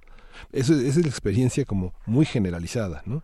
¿Qué piensan ustedes? ¿Es viable la política eh, nacional hace posible que eso se convierta, en eso se conviertan los consulados? ¿Tienen esa capacidad de gestión? Bueno, yo no sé si tengan la... ah, O sea, así como se o sea, seguramente Alexandra podrá decir más cosas, obviamente esta, esta idea de transformarlas en algo de procuradurías, yo no sé si es factible. O sea, lo que sí es real es el incremento en la cuestión de protección. Los consulados tienen, todos los consulados ahora mexicanos en Estados Unidos, eh, sobre todo, pues han tenido que abrir nuevos, porque de alguna manera hay muchas nuevas comunidades de inmigrantes en los Estados Unidos, en lugares donde antes no lo había es la recuperación de un esquema de protección eh, consular que en el pasado fue muy muy importante y que se abandonó y debo reconocer que hace tres años eh, esto fue recuperando hay más apoyo los consulados están haciendo al- algo que antes no hacían Y creo que esto es la necesidad de incrementarlo. Eh, de alguna manera hay muchos más casos, hay más necesidades, hay, me ha tocado ver en varios consulados las esquemas, se abren los fines de semana para tener cosas, consulta legal y sobre todo hay una cuestión de necesidad de consulta legal que es el papel que están haciendo en este momento los consulados. ¿Qué pueden hacer para poder atender las dudas, las necesidades de la gente que está en condiciones muy difíciles? Entonces creo que esa parte es el fortalecimiento. No sé si, si necesariamente tiene que haber una nueva esquema de, reorganización.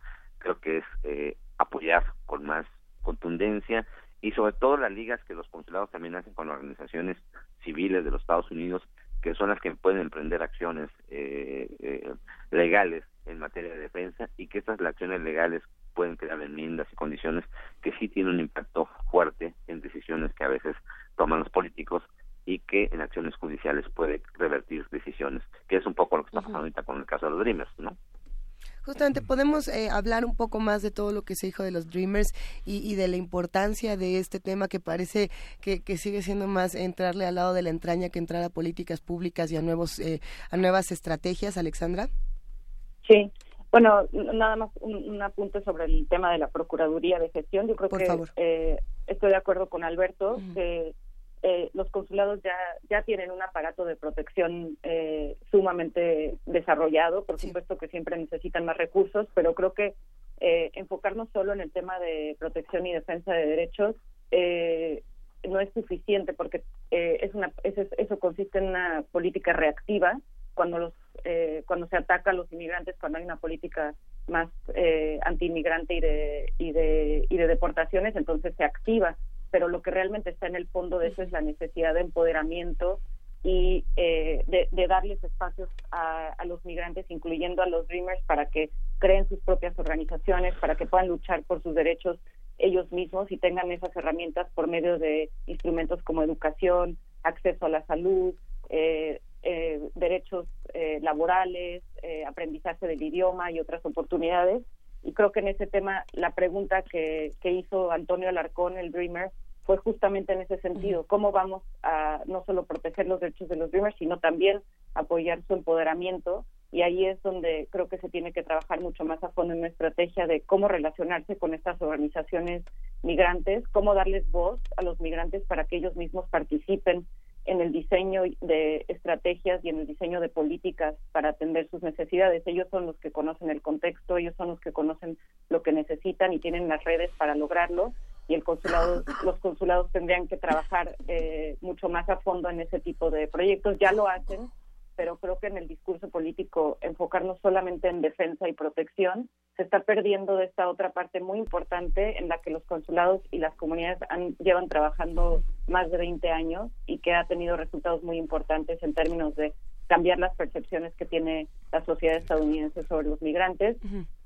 y darles fuerza a estas organizaciones para que su peso político y económico tenga un impacto en, en su realidad eh, política y social.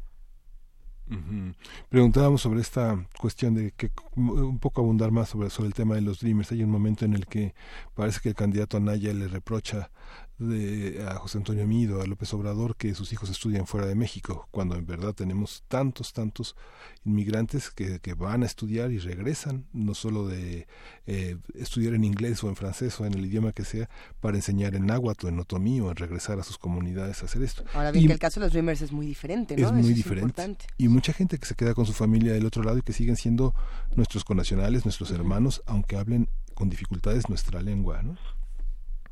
¿Qué piensan de esa parte de los Dreamers? ¿Cómo, ¿Cómo está enfocándose? ¿Es suficiente, digamos, el acuerdo de Obama? ¿Tiene que hacer el Estado mexicano otra propuesta? ¿Se quedaron cortos? Alberto Hernández. Bueno, sí, yo creo que es un tema muy difícil porque de alguna manera México ha, hecho más buenos deseos, pero no ha mirado exactamente. Hay una gran oportunidad, por supuesto, en términos de sus capacidades. Son gente con muy buena formación también es un buen prospecto, pero su capacidad de inserción al mercado laboral en México no está muy clara. Hay temas como eh, salud, hay temas, por supuesto, de trabajo, hay temas de algunos que todavía terminan terminar la formación eh, universitaria. Entonces hay un, hay una, eh, pues hay un, hay un problema de qué hacer con este gran capital por un lado, ¿no? Y por otro lado es también exactamente lo que han hecho muchas presión en Estados Unidos desde las universidades de decir, bueno, no, tenemos que mantener a estos chicos que ellos no decidieron, fueron sus sus padres los que decidieron llevárselos. Y aunque están en esta condición, pues de alguna manera algunos inclusive tardaron muchos años en saber cuál era su realmente su condición eh, migratoria en los Estados Unidos. Y este es un capital importante que ha estado en, perspectiva para México, pero no claramente hacia dónde. Eh, creo que es una eh, eh, un planteamiento ahí necesario realmente cuántos de alguna manera es muy difícil saber que esa cantidad de, de jóvenes que están en esa condición puedan ser eh, primero regresados a México y segundo las capacidades de México para reinsertarlos. Alexandra, ¿cómo vemos este tema de los Dreamers? Sí, yo agregaría que eh, muchos Dreamers ya regresaron a México, ya están en el país y están organizados y han estado exigiendo al gobierno mexicano en los últimos 5 o 10 años que pueda eh, desarrollar una política de retorno y reintegración eh, que realmente responda a sus necesidades y que sea congruente con este discurso de que estos jóvenes dreamers que, que tienen tanto potencial y hacen pueden hacer tantas contribuciones al país estando fuera del país o regresando y la realidad es otra la realidad es que tienen muchísimas dificultades para integrarse y participar en el país eh, que hay muchísima discriminación en su contra eh, por, justo por este tema de que quizás no hablan el español eh, de la manera que lo habla alguien que nació y vivió en México toda su vida eh, y otras formas de discriminación en términos de documentos o acceso al mercado laboral por su falta de experiencia en el país. Y creo que ahí es donde México igual como como decíamos al principio tiene que ser congruente y tiene que tener esta autoridad moral y le va a prometer a los Dreamers en Estados Unidos eh, que va a apoyarlos y si y si les va a, a dar herramientas para que puedan participar más activamente en ese país. Ellos van a estar siempre mirando también a lo que está haciendo por sus padres en Estados Unidos, por sus padres que ya han sido obligados a, regresar en México y a sus pares, a otros Dreamers que fueron deportados o que regresaron por su propia cuenta a buscar mejores oportunidades en México y no las han recibido. Alberto, nos están preguntando por mensaje justamente si alguno de los candidatos representantes eh, de los partidos, si, si alguien se ha acercado a ustedes justamente al, al COLEF, al Colegio de la Frontera Norte, para discutir algunos de estos temas, para escuchar propuestas, para entender un poco más de todas estas realidades. Eh, sí, pues no, no, ninguno, por, hmm. ninguno hasta el momento, ninguno de los candidatos se ha presentado a hacer esa solicitud Evidentemente son temas que nosotros eh, en nuestra agenda de investigación laboramos. Ni, un WhatsApp les han enviado. Nada. nada, nada, nada, nada, exactamente. Y, y, estos temas, eh, justamente, ¿ustedes tendrían alguna propuesta, Alberto, desde el COLEF? ¿Se haría alguna sugerencia, alguna recomendación? ¿Hay alguna agenda que ustedes eh, pudieran compartir justamente para estos candidatos, para sus representantes? Sí, mira, exactamente. Eh, en dos horas la, presentamos. Tenemos una reunión junto con el Instituto Nacional eh, Electoral, el INE, en el COLEF, aquí en, Tijuana, justamente para hacer un análisis de lo que llamamos como un análisis del post-debate y un análisis de propuestas exactamente sobre los temas, eh, con invitados del COLEF, fundamentalmente son investigadores del COLEF, y algunos invitados que, que son también expertos. Entonces hacemos, hicimos una alianza con la Universidad de California en San Diego y con el Colegio de México para poder hacer una digamos una agenda, una mini agenda que dé eh, pues de alguna manera más claridad a los temas que sí podrían ser cruciales y algunas pistas y sugerencias que podrían integrarse a propuestas ya, ya más puntuales de, de los planes de, de cada uno de los candidatos. Es que ahí creo que entraría esta pregunta también, Alexandra, de cómo se integran las universidades a estos debates, cómo se integran eh, justamente al acompañamiento o no de las distintas candidaturas, de los proyectos que se hacen a largo plazo. Eh, por parte de New School de Nueva York, por parte de todo tu trabajo, ¿cómo has visto esta relación eh, academia, digamos, con, con este otro círculo político? Sí, pues yo creo que hay que hay que reconocer que ya desde hace muchos años se han producido eh, varios documentos eh, por parte de académicos y académicos en, colaboración con organizaciones de la sociedad civil y también con gobierno, con propuestas muy concretas de cómo, cómo se debe eh, tratar el tema migratorio, ¿no? empezando con, con el, el documento de 2005 de México ante el fenómeno migratorio, por ejemplo, y ahora más recientemente el, todo el proyecto de Agenda Migrante, eh, que le, entregaron un documento a los candidatos antes del debate con propuestas muy concretas que desarrollaron eh, con varios expertos en el tema, más eh, organizaciones migrantes. Se llama Los Irrenunciables de la Política Migratoria. Y no es que un documento sea mejor que el otro, simplemente para apuntar que ya existen muchísimas propuestas y diagnósticos muy completos del tema y yo creo que lo, lo necesario y lo importante eh, que en lo que sentí que más eh, fallaron los candidatos es, es, en que no realmente no representaron las voces de los migrantes y de estas organizaciones de la sociedad civil en, en su discurso. Sentí una enorme separación entre entre esa realidad del día a día y, y los temas de los que ellos están hablando. Yo considero que más que escuchar a, a los académicos y que seamos nosotros siempre los que se consideran expertos en el tema creo que es importante que se incluyan las voces de los migrantes que están viviendo esta realidad, que están organizados, que han desarrollado agendas y plataformas muy concretas sobre qué es lo que necesitan y darles espacio a ellos y que los candidatos reconozcan esos proyectos y esas voces. Sí, eso que dices es muy muy grave porque finalmente una campaña consiste en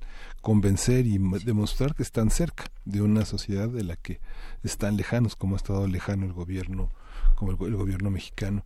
Estos, esta cercanía en las universidades parece que se, es una es una de las características de tanto del legislador, la, la, lejanía con las universidades y el trabajo académico es parte de una característica entre legisladores y, y hombres en campaña, ¿no? Sí. Sí. Sí, sí bueno, a mí, eh, yo seguramente Alberto puede también comentar, pero bueno, vivo, vivo muy muy de cerca la, las visitas de, de de diferentes representantes del gobierno mexicano que vienen y, y, se entrevistan con, con los académicos y vienen y nos plantean sus proyectos y vienen y se toman la foto con los migrantes, pero siempre es el mismo es el mismo protocolo y uh -huh. muy pocas veces salen realmente act actividades en conjunto como resultado de esos encuentros. ¿no? Siempre uh -huh. los, los propios migrantes siempre dicen que nada más están ahí para hacer un viaje y tomarse la foto con ellos, pero claro. en realidad sin, sin tomar acciones concretas como resultado de ello. Sí, eh, fuera del aire, Luisa, ya comentábamos el tema de la perspectiva de género. ¿Cómo, cómo, cómo, ¿Qué pasa en la frontera con, esa, con esos protocolos, con una frontera en la que sabemos que van muchas mujeres de muchas partes del país solas, esperando una vida mejor, un futuro mejor, niñas, y que son niñas y niñas. que son victimadas este, por estos cazadores y que son cazadores que responden también a grupos organizados, que responden a formas de criminalidad muy identificadas, pero que se hace muy poco. No es necesario que haya una mujer este, al frente de esas tareas, es necesario que participen organizaciones de mujeres, de diversidad sexual, etcétera, para poder tener una política al respecto. ¿O, qué hacer? ¿Qué, cómo, ¿Cómo ven ustedes que enfrentaron esa problemática los candidatos? ¿Cómo le entramos, Alberto?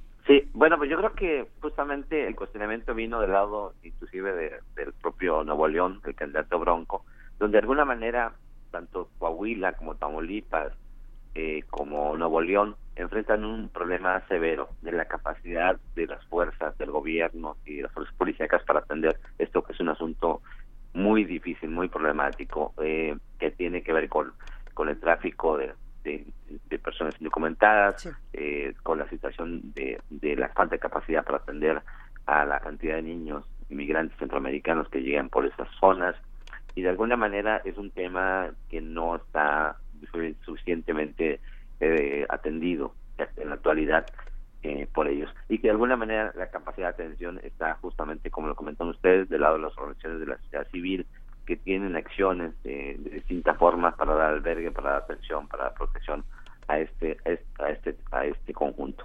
Entonces creo que sí es un déficit importante. Eh, eh, cada vez eh, incluye también a menores, no solamente a mujeres, pero es una necesidad clara de eh, poder hacer algo desde el lado gubernamental, porque de alguna manera la sociedad, la sociedad organizada, las organizaciones de la sociedad civil ya lo están haciendo. Alexandra. Sí, yo agregaría que, que, tenemos organizaciones ya como el Instituto de las Mujeres en la Migración, Eso. que han, que han puesto este, este enfoque eh, sobre la mesa y tienen propuestas excelentes y han trabajado eh, muy de cerca con, con diferentes grupos dentro y fuera del gobierno para poner esos temas en el centro de la agenda. Entonces no tenemos que reinventar la rueda, ya está. Eh, los Dreamers también han, han, dado un excelente ejemplo de, de cómo eh, poner estas luchas lado a lado de la lucha de la comunidad LGBTQ con la lucha de los Dreamers como parte de un todo Eh, un ejemplo para mí muy reciente, por ejemplo, en eh, Espacio Migrante, que es una organización en Tijuana, eh, que es la que ha dado eh, protección y, y, y, apoyo a los migrantes haitianos. Justo eh, ayer hizo, o el, el, fin de semana hizo un evento en donde celebraron la diversidad sexual. Entonces, realmente poder hablar de, de la migración en relación a temas de eh, diversidad sexual, de género, son eh, es, fundamental y ya tenemos ejemplos muy claros de organizaciones y, y, de un discurso en donde se están poniendo estas luchas lado a lado. ¿Con qué reflexiones finales? Vamos cerrando esta conversación. ¿Con qué reflexiones finales nos quedamos, Alberto Hernández, Alexandra Delano? Alberto, ¿qué, qué, qué, ¿con qué nos quedamos y qué reflexiona el COLEF al final del día? Bueno, yo creo que hay una tarea pendiente exactamente grande. Eh, era, un, era una gran expectativa de la gente y de todos qué es la propuesta de los candidatos para esta región, para temas centrales, y creo que es una necesidad clara el poder eh, definirla, tener eh, una perspectiva no solamente de buenos deseos, sino de cosas que puedan ser reales. Eh, hay cosas que pueden ser bonitas, pueden ser ideales, pero si no tienen um, viabilidad financiera y capacidad económica para hacerse, pues son sueños. Y creo que aquí hay una necesidad. ¿Qué de lo que estamos proponiendo es factible? qué necesidades no son tan factibles. Eh, traer el Instituto Nacional de Migración a Tijuana no sé si sea la gran eh, solución para otras cosas, sino qué exactamente tenemos que hacer y creo que este es el gran pendiente que tendríamos que estar eh, vislumbrando. Creo que es una necesidad clara y que esas propuestas obviamente tienen que ser no solamente vistas desde los propios partidos, sino que hay una necesidad, como decía Alexandra también, de ver, por un lado, a la sociedad civil, y a la academia, que de alguna manera son puentes para poder tener más calidad de lo que debe, podríamos construirse en cuestiones de política pública. Alexandra Delano, ¿con qué nos quedamos de todo este debate y con qué propuestas, sí. reflexiones finales? Gracias, yo estoy muy de acuerdo eh, con, con, la frustración eh, que expresa sí. Alberto ante la falta de propuestas concretas. Creo que hubo, igual que siempre, muchos buenos deseos y un, y un discurso muy repetitivo de sí vamos a protegerlos, sí vamos a defenderlos, sí vamos a hacer que el gobierno de Trump nos respete, pero sin eh, propuestas concretas, eh, sin explicar cómo se van a hacer las, las cosas que, que sí se, se, se, pusieron sobre la mesa, como la establecer el Instituto Nacional de Migración en Tijuana, no entiendo bien para qué ni por qué. Eh, o dar más recursos a los consulados me parece bien, pero ¿para qué? ¿Para qué? Eh, y, en, y en el fondo, algo que a mí me queda muy pendiente es que en el fondo de todo esto eh, hay una necesidad de un cambio de cultura con respecto a cómo vemos la migración y la discriminación que enfrentan los migrantes, tanto los migrantes mexicanos en Estados Unidos como los migrantes mexicanos que están regresando al país y los migrantes que están en tránsito o quedándose en México. Entonces, eh, creo que ahí hay que, hay que pensar un tema mucho más de fondo de cómo vamos a cambiar nuestra visión sobre lo que es la migración y que no nada más sea una política de gobierno a gobierno, sino que incluya a la sociedad en su conjunto. Sí, pues duda. muchísimas gracias por toda esta participación. Quedan pendientes algunos otros temas de formato, de formas de inquisición a los candidatos, de forma de vincularse entre ellos, de acusarse y de pelearse. Pero yo creo que el tema central, que es un tema fundamental para nuestra política nacional, pues muchas gracias por tocarlo de esta manera, con esta profundidad y por, con esta disposición. Muchas gracias a los dos. Al contrario, muchas gracias por la invitación. Gracias a ustedes, un gusto estar ahí. Nos abrazamos, vamos a compartir la información del de, de COLEF, de, de, todo lo que se va a anunciar en las próximas horas, así que estén pendientes en nuestras redes sociales, estamos en arroba P Movimiento y en Diagonal Primer Movimiento UNAM. ¿A dónde nos vamos ahora, Miguel Ángel? Vamos a escuchar un bastidor acústico, la línea transversal de Vasily Kandinsky.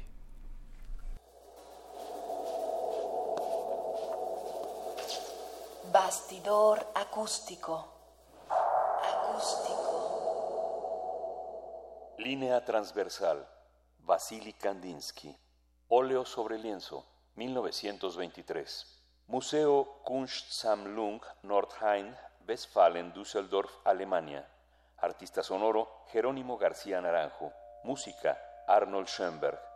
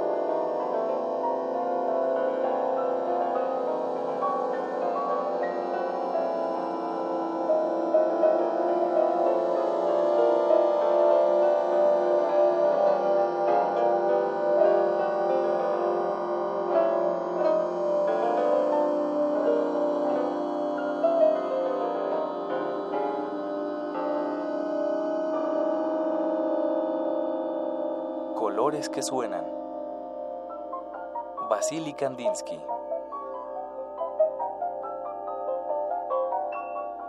Sinestesia es el trastorno que ocurre cuando un individuo recibe un estímulo en uno de sus sentidos y experimenta la reacción en otro. Dado que Kandinsky presentaba esta condición neurológica, una nota de arpa podía aparecer en sus ojos como una mota amarilla. Haces de luz azul, destellos naranja y ondas púrpura bailaban en su vista, mientras los acordes de una melodía entraban por sus oídos.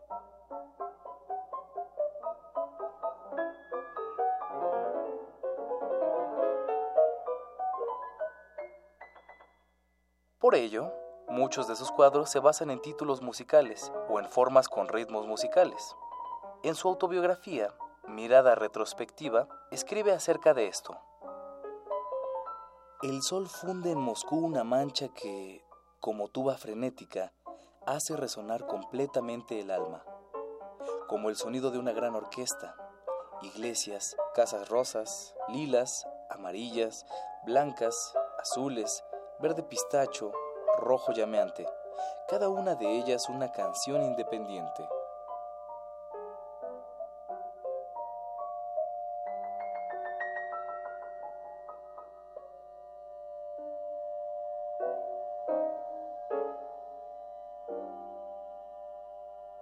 La obra del autor, además de su singular colorido, estaba basada en la interpretación espiritual del arte.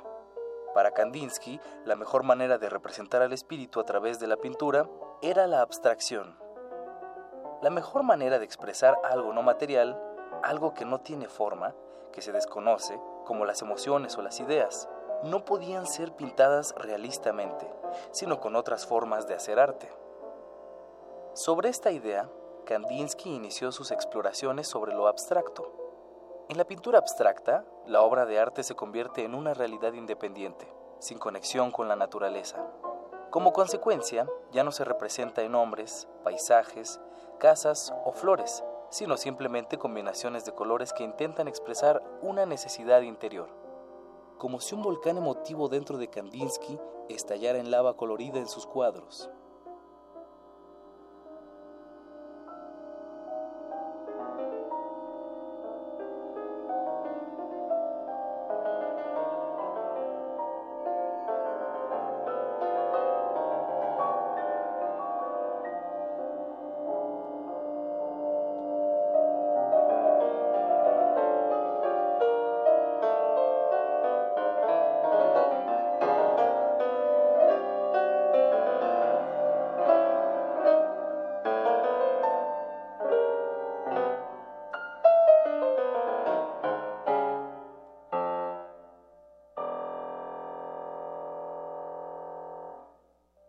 Transversal.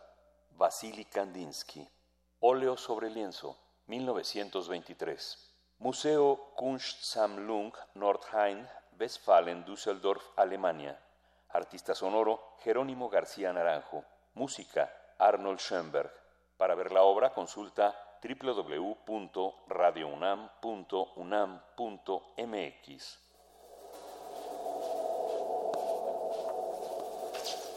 Bastidor acústico. Acústico. Primer movimiento.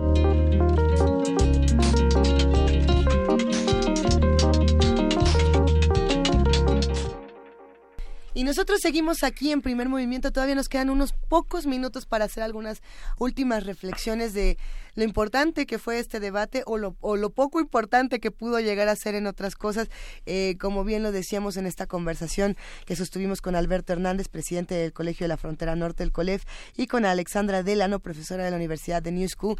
Eh, importante lo que se decía de la frontera sur, no tanto con propuestas, no tanto con eh, elementos, eh, digamos, relevantes, pero bueno, por lo menos la visibilización del tema de la frontera sur y de la frontera norte, eh, pues ahí quedó, por lo menos que sea visible, ya quizás sea un pequeño pasito, no, no sabemos bien, pero, pero pues ahí queda, querido Miguel Ángel Quemain. Sí, justamente el tema no fue los bosques, pero esta, esta primera hora de primer movimiento queda visible la cantidad de propuestas que hay alrededor del tema y su invisibilidad para los candidatos. Hay eh, en esta, en esta mesa que tuvimos en, hace un momento también queda visible el tema de la migración como una de las prioridades en la agenda nacional, simplemente la, la, presencia económica que tienen las remesas de los migrantes deja muchísimo este para, para, para estudiar, para analizar, para darnos cuenta cómo, cómo una parte importante de los que se van sostienen el país y siguen estando entre nosotros. Y el tema del debate, Lisa, que justamente como comentábamos, este queda pendiente, queda pendiente analizar los formatos, la presencia de nuestros compañeros periodistas, conductores, en la organización del debate, la elección del INE de sus periodistas, ¿no? Digamos que hay una hay una hay una punto, hay un punto de vista sobre un tipo de inquisición que se tiene que hacer de participación, pero dos horas atentos eh, en, en, una posibilidad de cadena nacional voluntaria, no no impuesta como antes, este es muy importante. ¿no? Es importante. Este, las bromas, los chistes, este, las formas de descalificarse entre ellos, yo creo que queda pendiente como un gran, como un gran dilema de educación cívica. Y con eso cerramos, Miguel Ángel Quemain. Gracias a todos los que hacen comunidad con nosotros. Para los que nos preguntaban cómo pueden seguir a Alexandra Delano y a nuestros amigos del COLEF, Alberto Hernández, eh, los encuentran en arroba el COLEF o en arroba ale-delano para los que estén interesados en continuar esta discusión, en seguir hablando de cómo se borran todas estas fronteras, de cómo estas políticas migratorias pueden ayudarnos a crecer de muchas maneras. Bueno, pues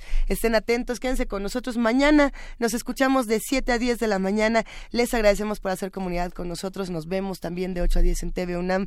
Gracias, Miguel Ángel Quemain. Gracias, Lisa. Gracias, gracias a todo nuestro equipo. Esto fue Primer Movimiento. El mundo desde la universidad.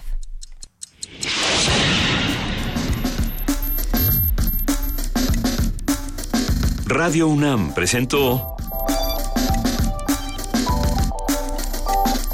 Primer movimiento.